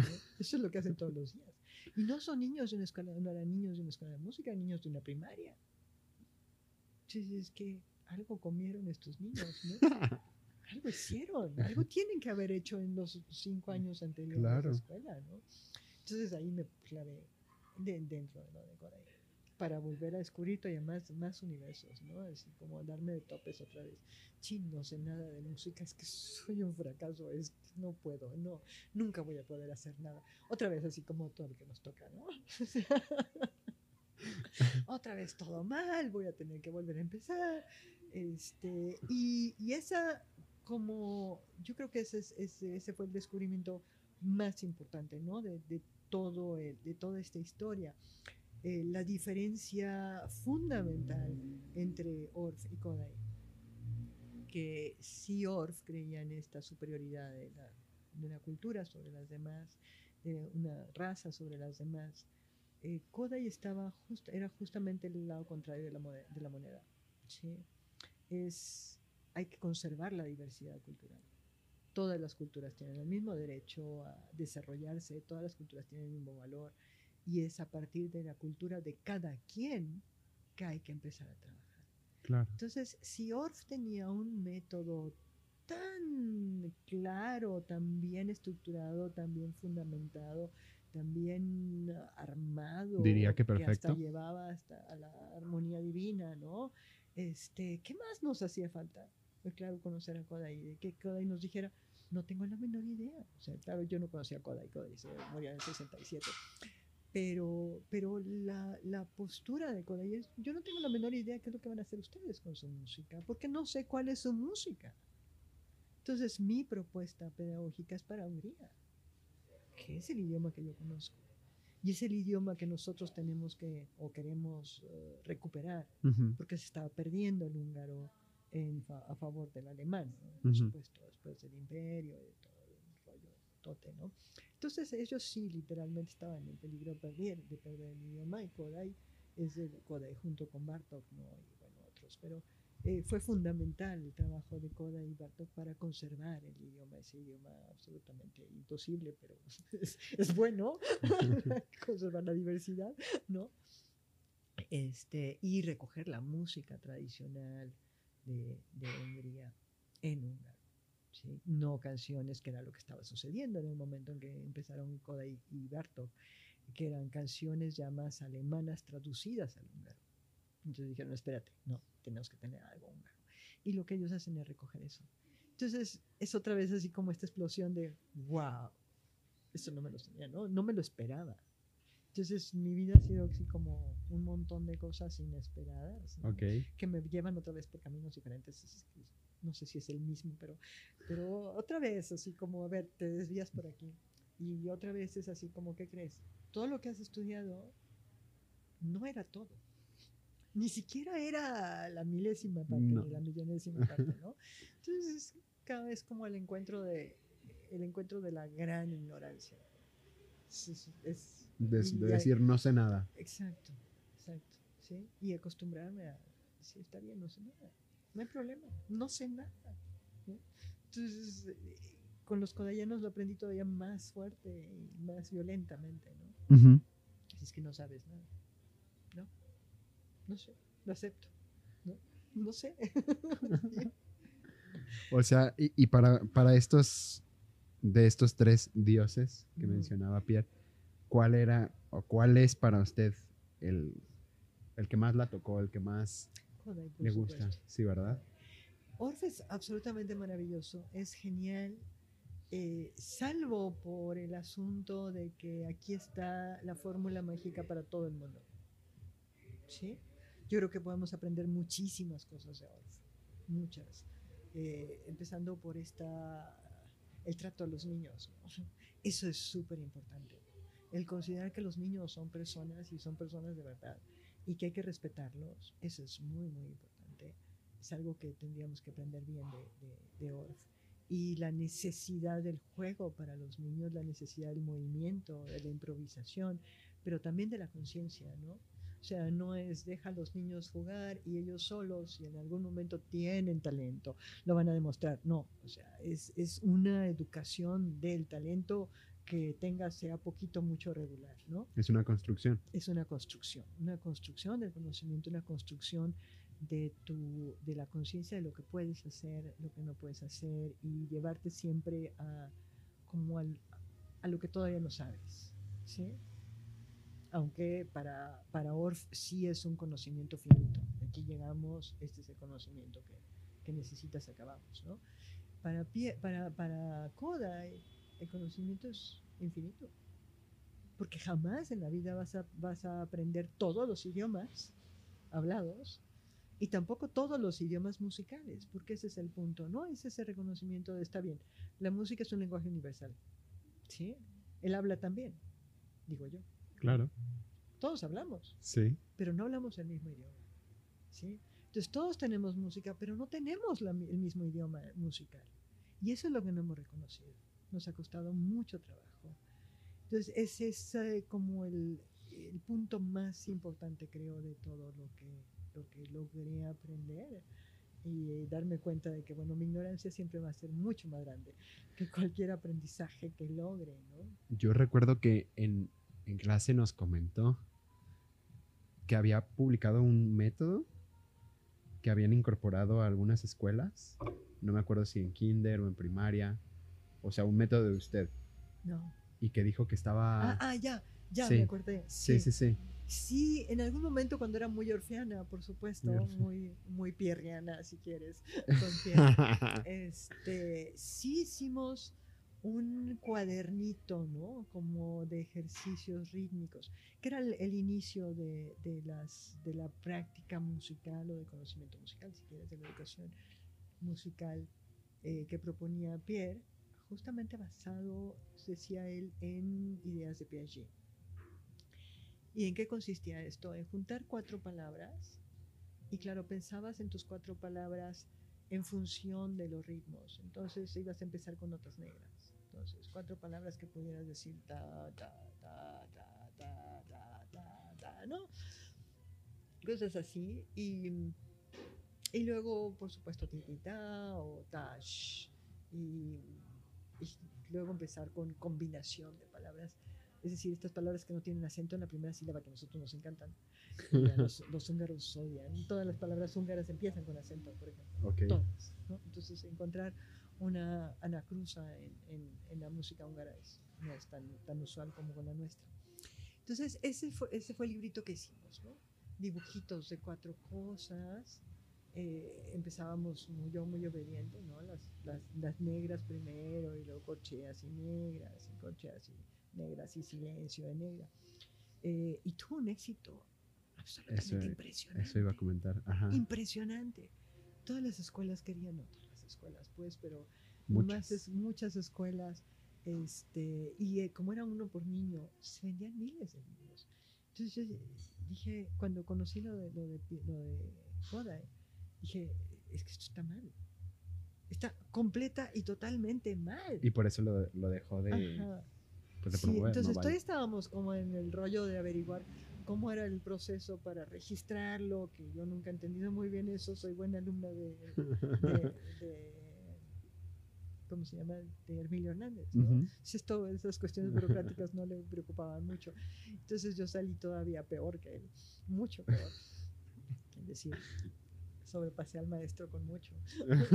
Entonces, todavía estábamos en este proceso y entonces no acababa de entender cómo se, se tenía que registrar esto, aquello. Y dije, qué bueno que no lo hemos hecho porque va para atrás, ¿no? Ya no lo volvemos a vender. Y, este, y sí había gente que quería el libro. Por supuesto, eso daba algo que hacer a la clase de música. Y creo que seguimos necesitando eso. Pero más que eso necesitamos, no sé, entender otras cosas que tienen que ver con, la relación con nosotros mismos y con los demás, ¿no? Nosotros mismos en el sentido de cultura, nosotros mismos en el sentido de nosotros adultos con los niños y con los demás en el sentido de otras culturas, ¿no? Cómo nos organizamos para aprender eh, Beethoven, por ejemplo, yo creo que es absolutamente necesario. No podemos vivir sin Bach o sin Beethoven o sin Brahms o sin Schumann o Mahler. Claro que no podemos vivir sin eso, pero no tendría que ser lo primero, ¿no? ¿En qué momento va? Eso creo que nos falta todavía mucho por entender cómo acomodar nuestro conocimiento de nosotros mismos y de los demás. Antes que buscar métodos, o a lo mejor es al revés, tendríamos que tener un método que nos guíe, pero el método a mí me parece que en parte va casi en contra de nosotros mismos, de ese conocimiento, ¿no? Si yo te doy un método ya pensando en lo que ahora creo que debería ser, ¿no? Un método de canciones tradicionales, voy a ir en contra de lo que te estoy diciendo. Eso le iba a preguntar, que si no había pensado en sacar alguno con ahora todo lo que sabe Ajá. cree y... Sabes que hemos pensado, he pensado y hemos pensado a lo largo de mi historia, he trabajado con varias personas, sobre Ajá. todo Leti Rojo, que trabajó muchos años, con 30, más de 30 años que trabajamos juntas. Cuando se murió yo dije, es que yo sola no puedo hacer nada. Todo lo que he hecho, lo he hecho gracias a Leti. Entonces fue un agujero negro en mi vida en que ya no, sí, no me voy a poder mover más. ¿no? Sin ella no puedo hacer nada. en fin, este, en algún momento hicimos la propuesta, o hicimos la propuesta eh, de, a partir del, del, ah, proyecto de investigación que tenía, sacar una serie de libros de canciones tradicionales. Pero yo estoy en sociología, no estoy en música. Sí. Y entonces me aceptaron el proyecto como milagrosamente, porque cada proyecto tenía que cambiarlo, ¿no? Eh, no es que eso no es sociología. Oye, pero es educación. Sí, pero educación de niños. La educación de niños no es sociología. Entonces, a ver, ¿cómo no es sociología? Está bien, entonces tenía que cambiarle, dar la vuelta y, y ver como por dónde lo enfocaba que me lo aceptara. Y ese me lo aceptaron. Y yo dije, el producto final va a ser esta recopilación de canciones, no recopilación mía, sino de canciones ya publicadas, Claro. que puedan funcionar en, para estos niños, ¿no? Este, me dijeron que sí para el proyecto. Y yo dije, qué bien, ya pasamos un obstáculo más. Este, pero cuando llegamos con el producto que estaba haciendo junto con Leti, primero no, no logré que a Leti la aceptaran en la ODG, todo eso, no, no lo logramos. Lo Ujú. intentamos, pero no lo- de todos modos Leti siempre me ayudó, estuvo como otras bambalinas y era muy importante en todos mis proyectos. Entonces, bueno, llegó con el producto final que habíamos ya logrado hacer, Leti y yo, el primer libro, digamos, ¿no? De Ujú. 10 que iban a hacer este, y- y al- al- a ciencias sociales y me dicen, oye, no, es que aquí hay partituras. A ver, aquí está el proyecto. Aquí dice que van a ser 10 can- 10 libros de canciones. Sí, pero es que hay partituras. Sí. O sea, las canciones llevan partituras. Claro. Sale. Pero es que aquí no estamos en música, no podemos publicar esto. Entonces veamos. Voy a música, con quien no había tenido muy buena suerte. Todavía no, to- to- sigue sin aparecer mi expediente. Bueno, apareció en alguna caja Sigue muchos años aparecer. después, ¿no? Ajá. Este, es- es- esas coincidencias maravillosas, ¿no? Una amiga me habla y me dice, oye, en una caja aquí en, en el edificio este, el que sustituyó al anterior de la Escuela de Música, nos encontramos los papeles tuyos. Y dices, "Ah, mi expediente, qué bien, lo voy a poder inscribir, ¿no? Como 25 años después. Pero en fin, este, el punto era que mm, ya me perdí un poco. este, Habla- hablaba sobre el libro, ¿no? el Sobre- libro, ajá. Entonces, bueno, fui, fui a música y me dijeron, es que esto no es música, pues son canciones tradicionales. O sea, que ni uno ni otro. Ajá. Entonces, canciones tradicionales no, porque no es el objeto de la escuela de música, de la, educa- de la universidad, ¿no? Se quedó ahí. Y en parte me, me daba gusto, ¿no? Que se haya quedado ahí, porque, porque siempre voy aprendiendo nuevas cosas. Claro. Entonces, en este momento ya no haría lo mismo que estábamos haciendo Leti y yo. Creo que Leti tampoco. En realidad, nuestra última plática sobre ese, esas, ese- esa serie de 10 libros que teníamos más o menos preparados fue en el- un poco antes de que ella se muriera. Y dijo, bueno, ya me estoy jubilando. Y nomás me jubilo, ese día trabaja en la Secretaría de Educación en preescolar. Y nos dedicamos en cuerpo y alma a eso, ¿no? Y se murió como a unos, unas semanas de haberse jubilado. Eh, entonces ya no, lo, ya no lo, lo tocamos. Pero justamente la última plática que tuvimos sobre eso fue, es que tenemos que reformularlo, ¿no? Tenemos que reacomodarlo. Es que no deja de ser, más bien, no es la misma persona, pues cada vez que aprende algo nuevo. Ajá, ajá. Incluso aunque no esté en clases, o sea, que usted no esté tomando clases o un Ajá. curso o, o tal, pues siempre va a estar cambiando, y más en la Exacto. música y más en la sociología. Ujú, ujú. Sí, son cosas que no se acaban, ¿no? No acaba uno de, de- de aprender. Luego es el, es el problema más fuerte de los escritores, ¿no? Que, que publican o escriben un libro que terminaron, no sé, en un año y a los seis meses que lo van a publicar sienten que ya no está Eh, bien y hay que exacto. corregir y hay que Ajá, corregir y ajá, hay que ajá. corregir. Sí, sí. Sí, siempre vas aprendiendo nuevas cosas, ¿no?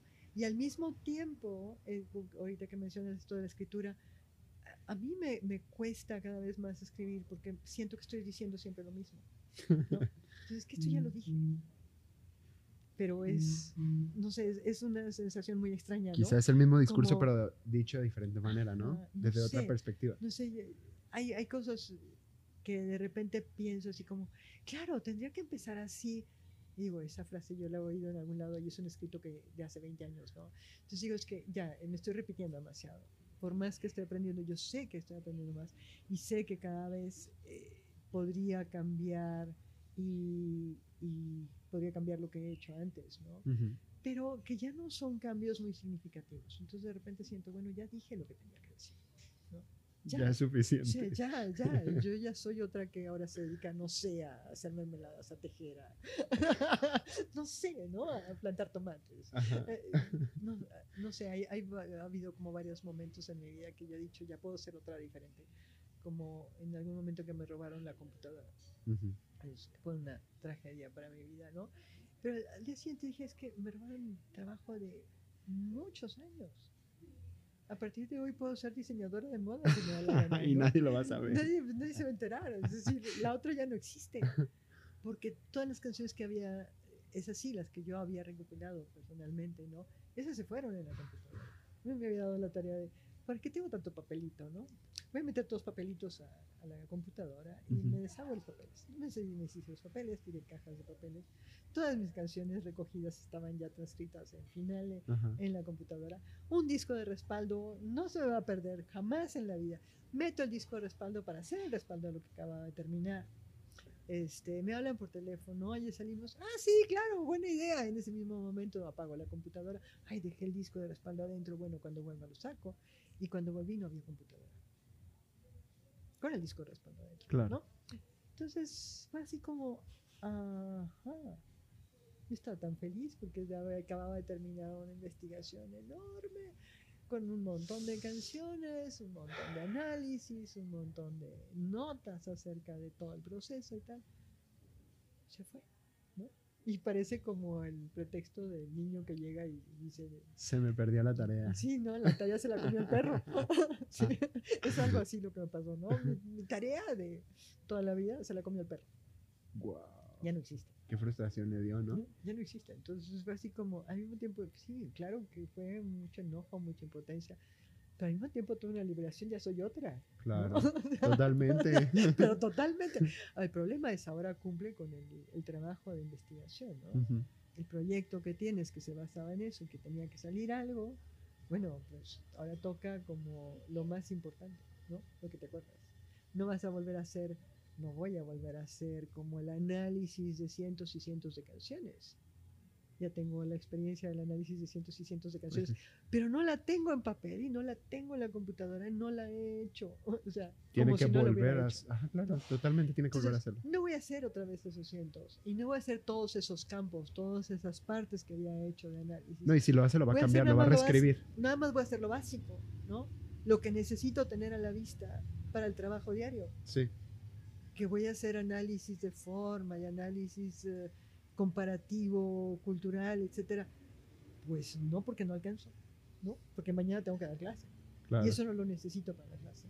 Lo que haya quedado aquí, aquí quedó y no va a quedar otra vez acá, ¿no? Claro. Regresamos después de un breve corte. ¿En qué nos quedamos? No me acuerdo. Esa es una buena pregunta. Bueno, en algo nos quedamos. Creo que estábamos hablando de. no lo recuerdo. Es que yo quería hacerle algunas preguntas de lo que estábamos hablando. Bueno, hace un rato, y no es en lo que nos quedamos, pero es un poco antes, Ajá. donde nos quedamos, preguntabas cuál había sido como el aprendizaje más importante, algo así, con con Kodai, cuál era la figura más importante. Y yo dec- decía, bueno, Orff es maravilloso por tales y tales cosas, Kodai por tales y tales más. Yo creo que algo que comparten mucho y que es muy, muy importante es la cuestión del tiempo. Ok. de la no prisa, ¿no? Ta- tanto Orff como Kodai ponen mucho énfasis en no puedes aprender con prisa, no puedes hacer nada con prisa. Y, y allí para mí cobra mucho más sentido, por ejemplo, el uso de la flauta dulce, Ajá. que no entiendo qué estamos haciendo nosotros con una flauta dulce de, de- de plástico que se desafina, que suena horrible, que todo el mundo odia, eh, nada más como imitación del método de Orff. Porque realmente la flauta en sí misma, la flauta de madera, como tendría que ser, tiene ya un montón de aprendizajes, implica un montón de aprendizajes, sobre todo en relación con el tiempo. ¿no? Eh, decía cuando me quedé en Holanda y encerrado una semana, Claro, lo que hice fue ponerme a tocar mi nueva flauta de madera con mis nuevos libros de, de flauta. Entonces, yo no dejé de tocar en todo el tiempo. Al final de la semana, la flauta estaba rota. Entonces, se Se la volvió a abrir la escuela y fui con los que me vendieron la flauta. Me dijeron, oiga, se me rompió mi flauta. Me dijeron, ¿qué hiciste con ella? Nada más la toqué. No, espérate. Es que es una flauta de madera. Tienes que tocar cinco minutos diarios, no más, durante la primera semana. Bien, yo había tocado como 10 horas diarias. Este, sí, eso es algo que tenemos que aprender.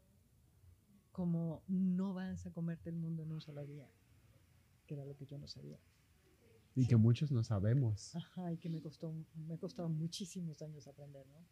No, lo que necesitas es como tener esa constancia. No vas a terminar los cuatro métodos de flauta eh, como reglamentarios en, Claro. En un día o en una semana. Esto está pensado para hacerse con una flauta de madera. No porque no puedas estudiar más, sino porque tienes que adquirir la constancia y porque tienes que relacionarte con tu instrumento. Sí. Ok. Entonces, ese, es, ese- esa dimensión temporal no la hemos entendido, esa dimensión de relación con, ¿no? No es un objeto que estamos, estemos, estamos consumiendo, ¿no? Estoy tocando esto, ya, ya lo logré, el que sigue, el que sigue, el que sigue, el que sigue. Eh, lo que dice el director, ya se me olvidó cómo se llama, eh, del último álbum de, Voy a moverle un poco al micrófono. de Samuel Andreyev, Ajá. ¿no? Que te compartí hace Sí. a- anoche. Este dice, mientras más sencilla es una pieza, técnicamente hablando, necesita mucho más tiempo. ¿Sí? Mientras mejor es un músico, necesita mucho más tiempo para interpretar algo. ¿Sí? No porque sea malo, sino porque se tiene que sentir. Me encantó lo que dice este hombre. Claro. O sea, eh, eh, dice, yo acepté eh, dirigir estas piezas, grabarlas, con la única condición de que no hubiera límite de tiempo. Y yo creo que eso es lo que tendríamos que poner toda la vida. O sea, el límite de tiempo es la muerte, a lo mejor, ¿no? Por supuesto. Claro. ¿no? o sea, te agarra la muerte y ya, no tienes más posibilidades de ensayar. Pero este asunto de vamos a producir un concierto en dos días, eh, técnicamente es posible, ¿no? Pero eh, realmente tu relación con la música no existe. Ni tu comprensión de la música, ni la emoción que puedas sentir con la música. Eso no se, no se da en, en- en- en dos días, ¿no? Entonces, esa, esa dimensión temporal la tienen mucho tanto Orff como. ¿sí? Estás en donde estás, no puedes empezar desde arriba. Tienes que partir de donde estás y encontrar como esa zona de desarrollo próximo, que decía Vygotsky, ¿no? Ese rollo de eh, cuál es tu próximo reto. Pero el próximo, ¿sí? No dentro de 10 años, sino el que, el que puedes afrontar en este momento sin frustración y que te puede mantener en este camino constantemente. No, de- el camino no se te va a acabar, querido. No se acaba nunca, ¿no? Entonces, ¿cree que la música de estudio o académica o la música que nosotros hacemos se está volviendo ya fugaz, como lo está haciendo otros géneros, como el reggaetón, como el pop, que un artista saca un sencillo en un Ujú. día? Claro, ¿Cree que ya se está volviendo lo mismo? me parece que sí, ¿no? Estamos más en el rollo de la- del consumo. Eh, ya, ya hice esto, ya se acabó, vuelta, otro, lo que sigue. Ya también es una Ya. música de consumo. Ajá, ajá. Ya, ya, ya, ya oí esta canción, ahora necesito otra, ¿no? Ya oí esta pieza, necesito otra. Entonces, yo digo, ayer que, que oía esto de, de este hombre, Sí, dije, qué maravilla. O sea, así como que me siento menos angustiada, ¿no? Por mi, por mi lentitud. Sí, creo que eso es lo que necesitamos, ¿no? O sea, ¿cuánto- ¿cuántas veces necesitamos tocar algo o cantar algo para realmente sentirlo, para vibrar con eso? claro. Y, y el, el, ah, comentario que hace este mismo director de, de- de haber trabajado con un grupo en Kiev, decide grabar esto en Kiev, dice, decidí eso porque en Kiev la experiencia que tengo con el público es totalmente distinta a la, a la de Europa Occidental, ¿no? Aquí están esperando como un show, un espectáculo. Allá están esperando una experiencia emocional, ¿sí? Y es el público. Ahora, los músicos es todavía más. O sea, los músicos no van a tocar nada más correctamente algo. Claro. Van a sentir lo que están tocando y quieren sentir lo que están tocando. Entonces, como director, ¿cómo hago para que cada uno sienta? Que esto me, me recordó mucho una, una anécdota muy famosa con, con um, Peter Erday, que fue casi discípulo de Kodai. O sea, era- él era chiquito Ok. cuando conoció a, a, a Kodai de chiquito, eh, porque Kodai le dio un premio que ganó en un concurso de solfeo, ¿no? En la primaria, Ujú. una cosa así. Y entonces le pregunta a a Peter Erday, eh, oye, ¿tú qué vas a hacer de grande? Y le dice, ingeniero. ¿Sí? Oye, ¿no vas a ser músico? No, para nada. Pero bueno, fue músico. Este, es músico. Y, y es el director más, o uno de los directores, porque sí he trabajado con algunos directores muy, muy buenos, pero es uno de los directores más increíbles que he conocido, directores de coro, ¿no? Este, y entonces tiene esta anécdota famosa, que está dirigiendo a los músicos eh, buenos, cantantes, etcétera, profesionales en Estados Unidos, y, y no, su- no sucede nada desde donde él lo siente, ¿no? Ujú. Es que todo está perfecto, no les puedo decir nada, está bien, pero no está vivo, ¿no? Y entonces quiero que lo hagan, pero, pero con vida, ¿no? Claro. Entonces en una de esas, así como que vuelve a interrumpir a la enésima vez, agarra su maletín, saca un plátano de dentro del maletín, pela el plátano y dice, esto está vivo, ustedes no. ¿Sí? Entonces, es- es- ¿cómo logras esa emoción, ese, Esa conexión. ese- esa conexión con la música, ¿no? esa interacción, esa casi asimilación? Es, soy yo quien se está expresando a través de esto. ¿Qué es lo que estoy expresando? Entonces, es eso lo que nos está faltando, ¿no?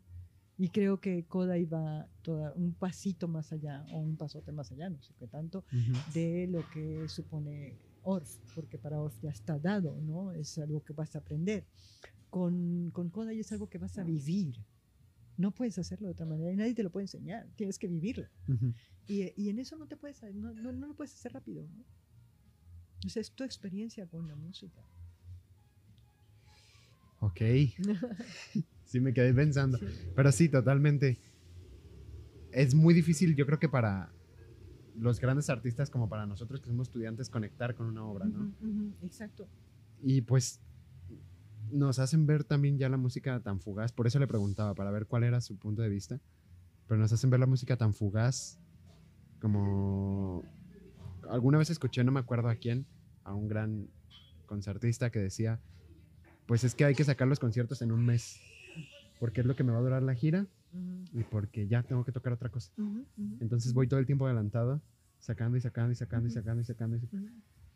Pero sí logran, a veces logran conectar realmente interpretar y, y lo escuchas y lloras y tal, o lo sientes o te alegras, lo que sea, y a veces no, simplemente lo hacen por tocar y listo. Claro, porque además cuando tocas algo no es que sea la primera vez que lo estás escuchando. Sí, ¿no? Es lo más probable es que sea algo que ya hayas escuchado. El problema es cuando es algo totalmente nuevo, que es el caso del que habla este director, ¿no? Es lo que él, eh, composiciones nuevas de Samuel Andreyev, ¿no? Y ve, espérate, ¿no? O sea, me gusta mucho tu música, pero no lo voy a hacer en dos días. sí. ¿no? Ok, volviendo un poco hacia atrás, ya, me rec- ya recordé lo que estábamos hablando, creo que estábamos hablando de los idiomas y de todo esto. Quería yo tocar el punto de alguna de sus tantas investigaciones. Eh, una de ellas que me llamó la atención y que la leí fue Mujeres, Canciones y Educación. Mm, Sí, es en, es- en or- en ese orden, ¿no? El título. Que aquí analiza canciones infantiles Mm, mm, eh, de Jardín Estás de tocando Niños. una de mis vidas anteriores, pero déjame. Este, Vamos a ver sí. qué opina ahora actualmente. porque, Como de- por- veo a la que se quedó allá atrás. porque hablábamos de esto de la publicación de los libros y de que ya no es la Claro. misma, que tiene que Ajá. reescribir. Ahora Ajá. quiero ver qué opina. Porque hablaba de, bueno, tocaba el tema de aparición de eh, la aparición de los personajes de los personajes en género, oficio, especie, porque aparecían animales, aparecían humanos Ajá, ajá, eh, y familia. Concluye más o menos a lo que entendí, que probablemente esté mal, el empobrecimiento de las mujeres en la música infantil. Sobre la protección a los niños y la idea de que la educadora se convierte en una madre y el jardín de niños en un hogar. Básicamente eso es la investigación, si no me equivoco. Más o menos, o sea, no- la, la investigación en realidad no estaba como enfocada a algo específico, Ok. tengo que, con- que confesarlo, ¿no? Eh, una de mis grandes suertes en la vida es que todos mis caminos se han ido como enchocando y yéndose por otros lados. Y uno de esos caminos que se fue por otro lado fue el del doctorado, ¿no? Yo no tenía absolutamente ninguna intención de hacer un doctorado, y menos en Francia. Este, si hay un idioma que me cuesta hablar, porque no siento que sea yo, es el francés. ¿no? ¿Pero le gusta? Eh, me gusta oírlo, pero hablarlo absolutamente para nada, ¿no? Empiezo a hablar y digo, es que cállate. ¿no? este, bueno, En entonces acabé estudios, haciendo... ya lo encontré, en estudios romances, ¿verdad? Exacto. Ujú. Entonces acabé haciendo un doctorado por azar del destino. Y ese doctorado lo hice, más bien la tesis, fue sobre canciones infantiles. Mi intención era ver qué era lo que les decíamos a los niños en las canciones que se estaban haciendo para preescolar. Eh, es una cuestión política, cultural muy larga, que te voy a ahorrar. Este, pero mm, la suerte en ese caso fue que fue en Francia, justamente, ¿no? Em, y que mi director de tesis me dijo, cuando yo le presenté mi proyecto de, de tesis, dijo, ¿y eso para qué sirve? O sea, ¿cómo para qué sirve? O sea, sufrí muchísimo haciendo el proyecto de investigación, ¿no? Claro. Todo el mundo necesita un proyecto de investigación con una hipótesis y todas esas cosas, ¿no? Sí, Dijo, esto se va a la basura. O sea, está bien que me cuente lo que quiere hacer y yo creo que, que está equivocada, ¿no? O sea, porque su centro de interés, me dice aquí, es las canciones compuestas para preescolar.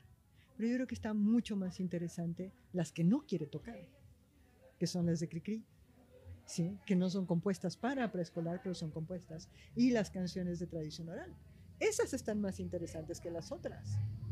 Claro, pero las otras son las que presentan un problema, las otras son las que no queremos soltar, las otras son las que sí estamos usando, claro. ¿no? Entonces, eh, por eso es, es que quiero estudiarlas, así como para qué nos están sirviendo, a dónde vamos con esas canciones que sí usamos en preescolar. Dijo, no, no, va a agarrar las tres. ¿no? Entonces, este, este artículo de, de Mujeres, Canciones y Educación, ¿sí? Sí, Algo sí, así. sí. Este, salió de esa, de esa tesis, ¿no? Eh, se trataba de escribir sobre las mujeres en, como aparecen en la música y alguien me dijo, bueno, oye, escribe lo que encontraste en tu tesis, ¿no? Entonces mi tesis, por supuesto, no estaba enfocada en las mujeres, estaba enfocada en general en la educación. Entonces simplemente saqué los datos de la tesis y los, Y los, los, los vi con esta lupa de, de las mujeres, ¿no? Entonces, sí, la- lo, que, lo que encontramos es que, lo que encontré con esto, es que eh, literalmente se empobrece la vida de las mujeres. Y esto es muy sorprendente porque son mujeres las que escriben las canciones para, para preescolar, sobre todo mujeres. Está entre la muestra que yo tomé, que, que eran como de las, de las eh, más significativas, de, de ese principio de es- escribir canciones para preescolar en lugar de usar canciones tradicionales que en ese momento, los 30 del siglo pasado, se dijo que era perder el tiempo, ¿no? Eh, o usar canciones de Cricri, vamos a, a- a escribir específicamente para preescolar para que los niños no pierdan el tiempo, ¿viste? Claro, Este rollo del tiempo, tienen que aprovechar el tiempo al máximo. sí. Entonces, en- a través de las canciones les vamos a enseñar qué es lo que tienen que saber. Ellos van a aprender can- cantando sin darse cuenta y ya acabamos, ¿no? Ujú. Nos ahorramos muchas horas de clase. Eh, esa era la idea. Entonces, lo que encontramos en relación con las mujeres, por ejemplo, es que las mujeres en esas canciones son mamás o son educadoras, no hay más. No hacen otras cosas. Eh, no salen de su casa. Sus actividades tienen que ver solo con la casa y ni siquiera hay actividades que tengan que ver en- con la escuela Ujú. en las canciones. ¿sí? O sea, es evidente. Sí. Son canciones que se escriben para la escuela, pero no están en la escuela, están en su casa. Las mujeres están en su casa, son mamás y están en su casa, punto. Eh, midiendo, eh, entre comillas, ¿no? La distancia que recorren las mujeres en las canciones de Cricri, en las canciones de, de tradicionales, de tradición oral, y las canciones de- escritas específicamente para preescolar por mujeres. Ujú. Las mujeres no llegan a ningún lado, llegan a la tienda de la esquina en las canciones escritas Sí. por estas mujeres, y no más allá. Es lo máximo, es lo máximo que llegan. Eh, Los niños esperan al papá para que los lleve a pasear, ¿no? Van con el papá a otros lugares, pero, con- pero la mamá, y so- sobre todo la mamá sola, solo va a la tienda de la esquina. pues, ¿no? Y al hogar. Y Y, al se hogar. dedica al hogar. Exacto, exacto. No hay más posibilidades. No digo que esté mal, que genial, ¿no? Las mujeres, que se dé un poco de importancia, que, que, que salga en estos espacios y que salgan estas mujeres, que son madres y que es importante, ¿no? En las canciones. Pero esto no nos está ah, abriendo la posibilidad Claro. de, de otros espacios. Y a los niños tampoco. Sea, si para los niños la escuela es el primer espacio de socialización, más allá de la familia, lo que hacen estas canciones es otra vez cerrarlos. ¿no? Lo importante para ti es la familia. Ujú. ¿no? Y el jardín de niños es como una, una, una, no sé, una extensión de tu, de tu casa. Y ahora tu educadora es tu mamá y el, y el, y el jardín de niños es tu casa. ¿no? Sí. Y es así como, a ver, espérate, pues se trataba de que los niños fueran cada vez conociendo un pasito más allá, ¿no? Y ahí no hay pasito. Por lo menos en las canciones. Sí, sí, sí. Ok.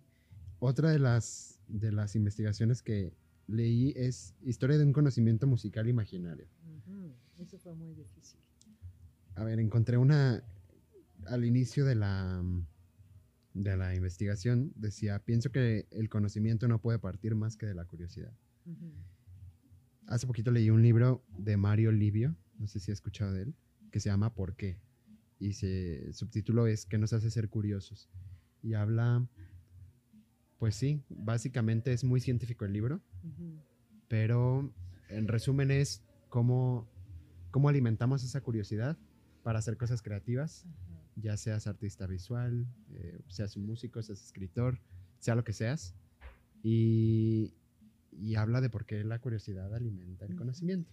Claro, pero yo creo que no es nada más para hacer cosas creativas, es simplemente para vivir, ¿no? O sea, para poder entender lo que vives. Para conocer. Ajá, para poder interpretar lo que vives de diferentes maneras. Para poder um, Por necesidad. los obstáculos de la vida por necesidad, por lo que sea. Yo creo que la curiosidad tiene que, que existir y tiene que alimentarse, ¿no? Sí, Eh, y es una cosa que no estamos haciendo en las escuelas y en música creo que tampoco. ¿no? No es saber cuál es la música que tú conoces, la música que te llama la atención, la música que, interesa, que te interesa, sino esta es la música, ¿no? Eh, creo que estábamos en eso de, de la, de la publicación de los libros, ujú, que llevó música y me dice, "Es que esto no es música, porque es música de tradición oral. claro. La música tradición oral, que además es infantil, no nos interesa. No es música, no es algo que valga la pena conocer.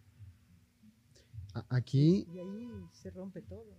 según yo, aquí toca sistemas de interpretación y escritura musical, más o menos como tema general. Y al final, eh, perdón, habla de recopilaciones de canciones infantiles por Vicente Mendoza y la reescritura para orquesta, la sinfónica, para orquesta sinfónica de Sensemayá. Después dice que sigue sin haber escuelas, sigue sin haber música en las escuelas de música. Que tenemos ideas falsas de la realidad musical y que estamos muy lejos de todo lo que los músicos, de que, de que todos los músicos sepan leer y escribir música, que es lo que nos estaba comentando hace rato, ¿no? Eh, creye- creyendo que aún el talento musical es algo con lo que naces Ajá. y que es algo que lo que tienes que construir y tienes que revisar constantemente.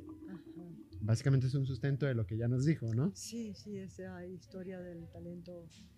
Yo creo que hay como tres ideas principales, ¿no? Que nos han estorbado muchísimo. La idea del talento, está- No, estaba viendo... el- la idea Ajá. del talento, la idea de que la música está en los instrumentos, que para ser músico tienes que tocar un instrumento y que ser músico significa tocar un instrumento con el que, cual te casas desde el principio y ya no puedes tocar más, ¿no? Este, porque el, el- el instrumento te va a llevar toda la vida. Entonces es talento, instrumento y la otra es el que hay una música ya reconocida como tal, es decir, hay una cultura que desarrolló al máximo la posibilidad musical y esa es la que tenemos que aprender como modelo y se trata de interpretarla nada más, ¿no? Pero creo que con esas tres ideas, las tres al mismo tiempo nos están apachurrando muchísimo. Que si no encuentras la manera de demostrar tu, tu talento, ya perdiste. Ahí te vas a No. quedar. Ahí te vas a quedar, porque no va a haber manera de que desarrolles nada. O sea, Es como cuando nos contaba que estaba haciendo la recopilación de canciones infantiles, ujú, que llegaba con las mamás y les preguntaba, ¿no? Que ya lo he mencionado en varios mm, episodios, mm, que mm. llegaba y les preguntaba que si, que si podía cantarles una canción que les cantaba a sus hijos y que Exacto. les decían que no, que Ajá, no ajá. sabían cantar. Ajá, sí, oiga, usted les cantaba a sus hijos, no, yo nunca les he cantado a mis hijos, no, yo no sé cantar. este, y, y entonces, esta, esta investigación en realidad estaban haciendo una- una- un grupo de alumnos de, de sociología. Entonces dije, esto está muy raro. Eh, Teníamos el teléfono, entonces las contactábamos a, los- a las mujeres, sobre todo fueron mujeres, fue a partir de una encuesta, ¿no? En una escuela, y sobre todo fueron mujeres las que contestaron, fueron pocos padres los que, los que contestaron, y sobre todo que contestaron que sí aceptaban una entrevista. Claro. Entonces agarré el teléfono y dije, a ver, algo está pasando. Entonces, a ver, ¿ustedes les cantan? No, no canto. Yo nunca canto. Oiga, señora, a ver, espéreme. Es que usted tiene hijos. Sí, sí, tengo hijos. Pero ¿qué hacía con ellos cuando, por ejemplo, tenían que esperar algo? O, ¿sí? Ah, pues los entretenía con cuentos, ¿no? ¿Cómo que cuento? Entonces empezaba, no sé, con tortillitas de manteca o una cosa por el estilo. Ajá. ¿no? O alguna de esas nanas, ¿no? Este, cuando no se dormían, ¿qué hacían cuando no se... Ah, pues empezaba a contarles cuentos. No, tenían meses de nacido, ¿no? Sí, sí, sí, yo les contaba cuentos. ¿Y como cuál cuento? Como señora Sa- Santana, ¿no? Y empezaban a cantar. Este, oiga, pero está cantando. No, yo no canto, ¿no? Entonces, es esa música que no reconocemos como música, ¿no? Esa no es música. Y la, la escuela de música, ah, las escuelas de música Ha han contribuido eso. mucho ¿no? a eso, porque que llegamos, no es música. ah, exacto, llegamos a estudiar música vamos a estudiar Bach, que es absolutamente genial y que tiene todo el sentido del mundo si hubiéramos tenido clases de música de verdad desde preescolar, primaria, secundaria, prepa, ya llegamos a la licenciatura y vemos Bach, genial, o en la prepa, o en la secundaria. Que es algo que se está peleando, ¿no? Ujú. Y que poco a poco creo, o, o quiero creer que se va integrando al sistema, porque por ahí escuché alguna noticia hace como, que será un año, que se iban a empezar con clases de música en las secundarias eh, públicas. Tenemos mucho tiempo con clases de música en todas las secundarias públicas. Pero más en forma, digo, que no fuera solamente una clase. Claro, pero la pregunta es, ¿ya abandonamos la historia del talento, del instrumento y de la música? Claro, no va a servir, no va a servir de nada poner clases de música desde la primaria o desde el kinder si se sigue con la misma idea de Exacto, exacto, sí. La, la propuesta nacional de ahora sí vamos a tener música en todas partes y va a ser a través de orquestas. Entonces, ¿Qué es lo que te dice eso? Si no tienes un instrumento, no tienes música. Claro. ¿no? Wow. ¿sí? Y tienes un repertorio preestablecido, ¿no? Que es lo que te digo, cuando haces un método de, de educación musical, Ujú. vas en contra de lo que tendría que ser, porque tendrían que empezar con su propia música. Y esto ha llegado a extremos muy graves, ¿no?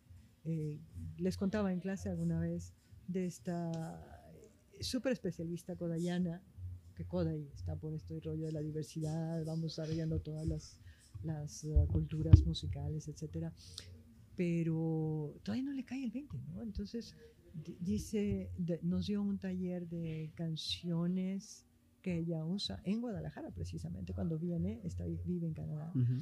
es mexicana, viene para acá y da talleres para niños. Entonces nos da parte de su repertorio y no había ni una sola canción de tradición oral mexicana, Ujú. ni siquiera en español. Yo digo, oye, ¿qué pasó? Dice, no, es que la música mexicana no suena para estudiar música. No, espérate, no te suena a ti y no me suena a mí hace 20 años o hace 40 años, porque estudiamos fuera y porque aprendimos que la música tenía que ser así. Pero esa otra música también es música y tendría el derecho de poderse desarrollar. ¿no?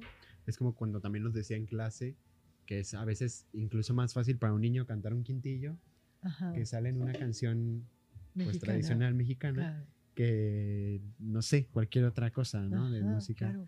Pero Porque es algo que ya tenemos. Exacto, y nos quitamos la posibilidad de ser conscientes de ese quintillo hasta que llegamos a, a- a Beethoven y nos encontramos con un quintillo y decimos, esto Nos es partimos imposible. la cabeza para es hacerlo. imposible, no, pero si ya lo, ya lo dices en tu idioma natural, ¿no? Ya lo estás hablando todo el tiempo.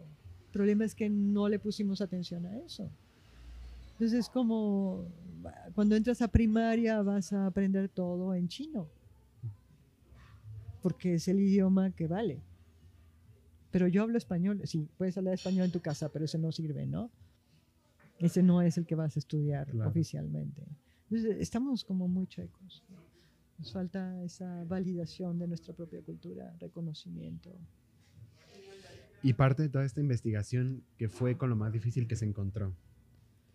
Con lo más difícil. Porque seguramente se dio de, vez de topes con la pared por desesperación o por obstáculos, dificultades. ¿Qué fue lo más difícil en, en todas las investigaciones que ha hecho? Yo creo que yo diría más bien como todas las experiencias, ¿no? Había Ok. en todos estos caminos que se bifurcan y que se enchuecan y todo eso. Yo creo que es como la falta de confianza en nosotros mismos, la falta de validación de nuestra propia cultura, de lo que sí somos. Estamos más en función de lo que deberíamos ser, pero no somos. De lo que la realidad debería ser, pero no es. De lo que los demás deberían hacer, pero no hacen. ¿no? Y, y nos cuesta trabajo partir de lo que sí es, de lo que sí somos Ujú. Ese, eh, y, y ver lo- los adelantos. ¿no? Eh, en, esa, ah, en ese artículo que mencionabas del, del conocimiento musical, eh, cuento de la experiencia con los papás, con los niños, cuando les clases no hubo ni un solo niño que tuviera problemas para leer, ni un solo niño que tuviera problemas con algo del programa de educación musical Ujú. que llevaba la lectura y escritura en serio, ¿no? Pero los papás sí, sí la tenían, ¿no? O sea, les estás enseñando mal porque no estás poniendo la clave, o porque a la clave le dices G y no le dices sol, o porque esta nota que yo sé que es sol le estás diciendo de otra manera, ¿no? Así Ujú. como nos cuesta ah, abrirnos a otras posibilidades. Entonces, de- así hacíamos talleres, yo hacía talleres con los, con los papás para platicarles, miren, estamos trabajando de esta manera y tal, pero eh, les cuesta, ¿sí? Entonces, es que eh, ahora ya no le puedo decir a mi hijo que, bueno, vente, te invitamos, ¿no? Sí. Deja que tu hijo también te, te, te enseñe algo de lo que está aprendiendo. No es que yo tengo que saber más que mi hijo, que es lo mismo que los maestros. Yo tengo que saber más que los, que los niños. Superioridad. Y, ajá, y con Kodai eso es prácticamente imposible, ¿no? Hay un kodayano joven que no he vuelto a encontrar. Me encontré en algún video por ahí en, en YouTube. Eh, me encantó por esta sinceridad, la honestidad con que lo dice. Es un súper buen músico, es muy buen maestro, tiene varios videos. Pero dice, es que es muy angustiante. Hay una parte angustiante de dar clases con Kodai, porque los niños descubren las cosas lo que a mí me costó muchos años aprender, los niños lo van a descubrir en una semana. Y van a llegar y me van a poner un reto al que yo todavía no llego, Claro. ¿sí? Y que a lo mejor voy a llegar junto con ellos o no voy a llegar, pero ellos sí van a llegar, ¿no? Entonces, ese problema de superioridad, de que los adultos tenemos que saber más que los niños siempre, en lugar de acompañarlos en su curiosidad, justamente, en Ujú. estos, en estos uh, viajes por los que los lleve la, la curiosidad. Tenemos que limitar su curiosidad porque capaz que entran a espacios donde nosotros no sabemos nada. Qué bien, ¿no? Sí, que entren y aprendemos todos juntos. somos muy dados a tapar al otro, ¿no? Exacto. Hacerle la vida imposible al otro. Sí, y, y- y y bueno, como estamos invalidados culturalmente, ¿no? Entonces tenemos que buscar, parece, formas de validarnos por sobre el otro. Claro. Entonces tenemos, invalidamos a los niños. Yo tengo que saber siempre más que el niño. A lo mejor sí, de muchas cosas, pero no de todo, ¿no? Claro. No te has formulado las mismas preguntas que se está formulando el niño. Entonces acompáñalo en sus preguntas. Y hablando en música, o sea, ¿por qué, por qué el niño no puede saber más que tú, no? Si- Ajá. siendo algo tan, digámosle, puro, noble. Ujú. A lo mejor no va a saber más que tú, pero tiene preguntas diferentes que lo van a llevar a otros lugares a donde tú no has llegado. Entonces, Claro. más te vale acompañarlo para aprender con él, ¿no? A- algún ángel, ángel, este, chelista de la Ujú. Filarmónica me comentaba que, que a ellos los hacían en el sistema de educación en Venezuela, este, los hacían darle clases a, a alguien menor que, aunque tú no fueras un profesional, aunque tú no fueras lo que, te, te hacían darle clases a alguien más porque era parte de- del método que llevaban. Y decía, es muy bueno porque así te das cuenta de los errores que tienes tú y Ujú. terminas aprendiendo del niño. Ajá. Entonces, sí, si vas con esa actitud como de Claro. humildad, ¿no? sí. De vamos a ver en dónde está el niño. Y muchas veces Ajá. pasa, ¿no? Que, el- que el mismo niño o al alumno te corrige. Ajá, y diciendo, eso es "No, esto está genial. mal". Sí, Ajá, porque te Sí. alimentas y dices, bueno, entonces algo yo no estoy haciendo Mm, bien. en Claro. cómo estoy enseñando las cosas. Por eso yo creo que eh, Pierre tenía razón cuando decía, si necesitamos doctores en el mundo, doctorados, ¿no? Ujú. gente que haya hecho un doctorado y profesores importantes, es para que vayan a preescolar, para que vayan y den clases a preescolar, no para que vayan a, a- a dar clases a los Para que universitarios. los cuestione ¿no? un niño y... Sí, es para que vayan con los niños. ¿Por qué? Porque en teoría ya saben tanto que ya se enteraron de que no saben nada. ¿No? Y que entonces sí pueden sentarse en el piso con los niños y ser, ser pacientes y tranquilizarse y no, y no tener que luchar por ese reconocimiento, ¿no? Entonces, es lo que le pasó a usted ya no pasa nada. aprendiendo ORF y luego llegando con Codal y darse No. cuenta de que no sabía nada. Ah, exacto, sí. Entonces, eh, si tienes una historia, sí, no, eh, luego llegas al doctorado y te dice, el, el director te dice, es que el proyecto no sirve para nada. ¿No? Ajá. O sea, aquí vamos a ver qué es lo que descubrimos. Qué genial, ¿no? Qué bueno que estoy con los franceses y no con los gringos. ¿no? Entonces vamos a ver qué descubrimos. No necesitamos que tenga nada. No necesitamos una hipótesis porque nos va a cerrar el camino. claro. Nosotros queremos un camino abierto. Yo dije, órale, ya llegué con otro, ¿no? Con otro de camino abierto que nunca se acaba, ¿sí? Entonces creo que eso es lo que necesitaríamos. Ese es el, el- el obstáculo mayor que nos ponemos es nosotros mismos. El primer ¿no? cambio que debería de haber. El primer cambio que, no- que debería, es, es el más fácil, ¿no? En teoría. Claro, no necesitamos dinero para ese cambio. No, necesitamos nada. Necesitamos cambiar la forma de vernos a nosotros mismos y de ver a los demás y de cómo nos relacionamos. Entonces siempre preguntan con cualquier proyecto, ¿y de dónde vas a sacar el dinero? ¿Cuál dinero? O sea, no, no es dinero lo que necesitamos para empezar. En algún momento lo necesitaremos, por supuesto, nadie puede vivir sin dinero. Pero no, no necesitamos el dinero para, Para todo. ese cambio. No. Específicamente. Eh, para ese cambio no necesitamos. Y de las mejores cosas que le pasó, o la mejor, que durante la investigación ya habló de la más difícil y ahora de lo que, lo más fácil o lo mejor que le pasó, alguna experiencia. Lo mejor es la gente, ¿Ok? siempre es la gente. Sí, lo mejor es, sí, las personas, los niños, los adultos, todos. Lo mejor, casi lo mejor es lo peor, ¿no? Eh, Sí. Más, más bien lo peor es lo mejor. Es decir, encontrarte con estos obstáculos sí te permite conocer más. No encontrarte con obstáculos Te va a dejar donde mismo. Exacto. Sí. Y entonces la gente es maravillosa porque cada, un- cada una de las personas tengan, ah, más bien representen obstáculos o no representen obstáculos, es todo un universo que descubrir y se puede aprender cada vez más con ellos, ¿no? Con cada uno. Tú, por ejemplo, así como, yo preguntaba cuando estabas en clase, ¿qué voy a hacer con este chamaco? Ah, ¿Qué vamos a hacer con este chiquillo? No, eh, era así como evidente que tenías como todos las- los intereses del mundo al mismo tiempo. Y dices que no voy a poder ser su maestra. No la voy a hacer. ¿Cómo le hago? Eso es lo maravilloso Sí, de, de cada experiencia, ¿no? Porque es un reto. Sí. Ok. Y pues ya casi para terminar.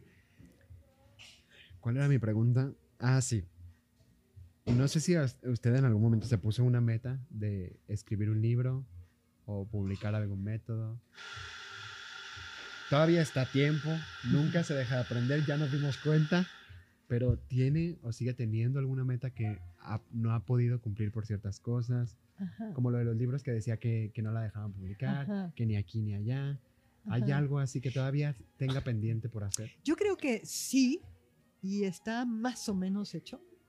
Este, pero, pero luego, como dices, siempre descubrimos nuevas cosas, ¿no? Sí, Entonces, ¿cómo acomodas las canciones tradicionales? ¿Cómo dices? No puedes decir, eso definitivamente no lo podemos decir o no tendríamos derecho a decirlo, ¿no? Aquí están las canciones que todos los niños de este país deben aprender. No es cierto, porque no todos los niños de este país viven la misma realidad, claro. ni conviven con la misma música, ni nada. No partimos de donde mismo.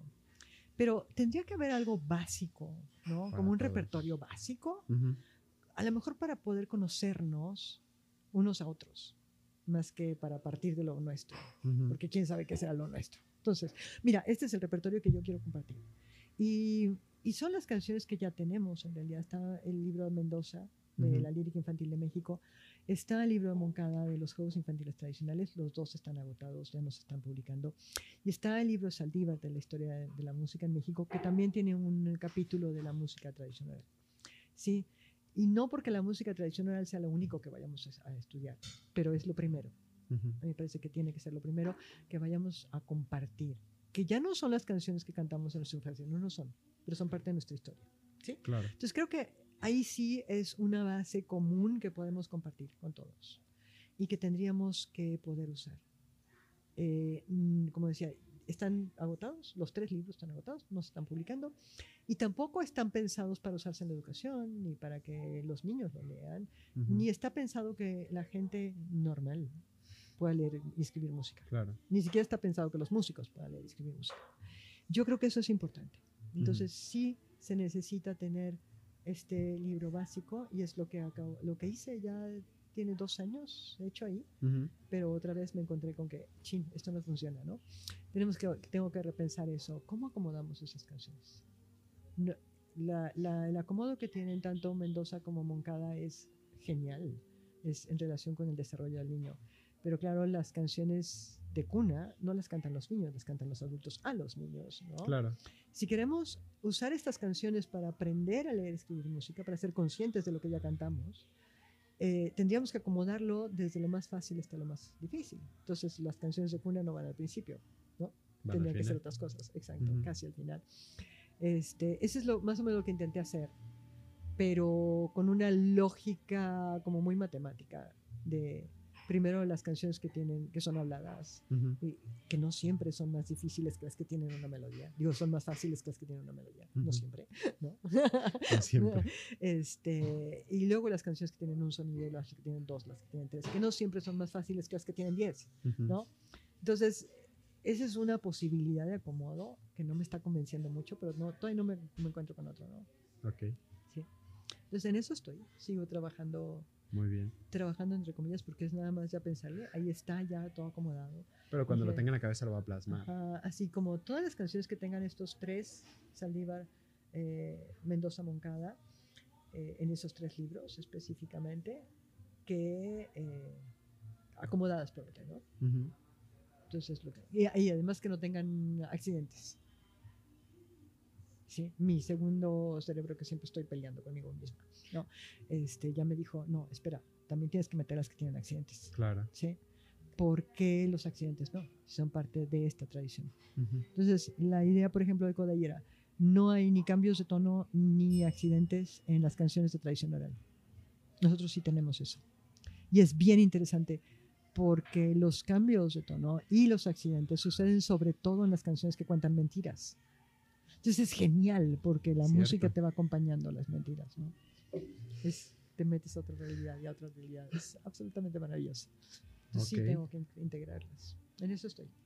Estaremos muy al pendiente, ah, esperando esa publicación. Pero no es algo nuevo, ¿no? Es algo No. que ya existe, es algo que ya tienes, que ya, ya tenemos a la mano. nada Pero es una reestructuración diferente. Ajá. Que yo creo que eso Espero es lo que, que, eso pueda ayudar a que nos dé menos miedo entrarle, ¿no? quizás sí. Ujú. Muy bien. Pues hay algo más que quiera agregar, maestra. Muchas Nada gracias. Me da mucho gusto verte. Ah. no, muchas gracias a usted por, por tomarse el tiempo. Duró bastante. Voy a leer, queda pendiente leer sus demás investigaciones para hacer un segundo episodio si usted quiere. Órale. Este, para tener más tema de conversación, creo que esto puede alargarse muchísimo más. Mm, Em, pues nada, creo que es todo. Otra vez agradecerle por su tiempo, Muchas por estar aquí. Y mm, no se olviden que estamos en Roar Café para que vengan a una cuadra de Chapultepec. Y pues nada, nos vemos la siguiente semana. Bye bye. Gracias. gracias.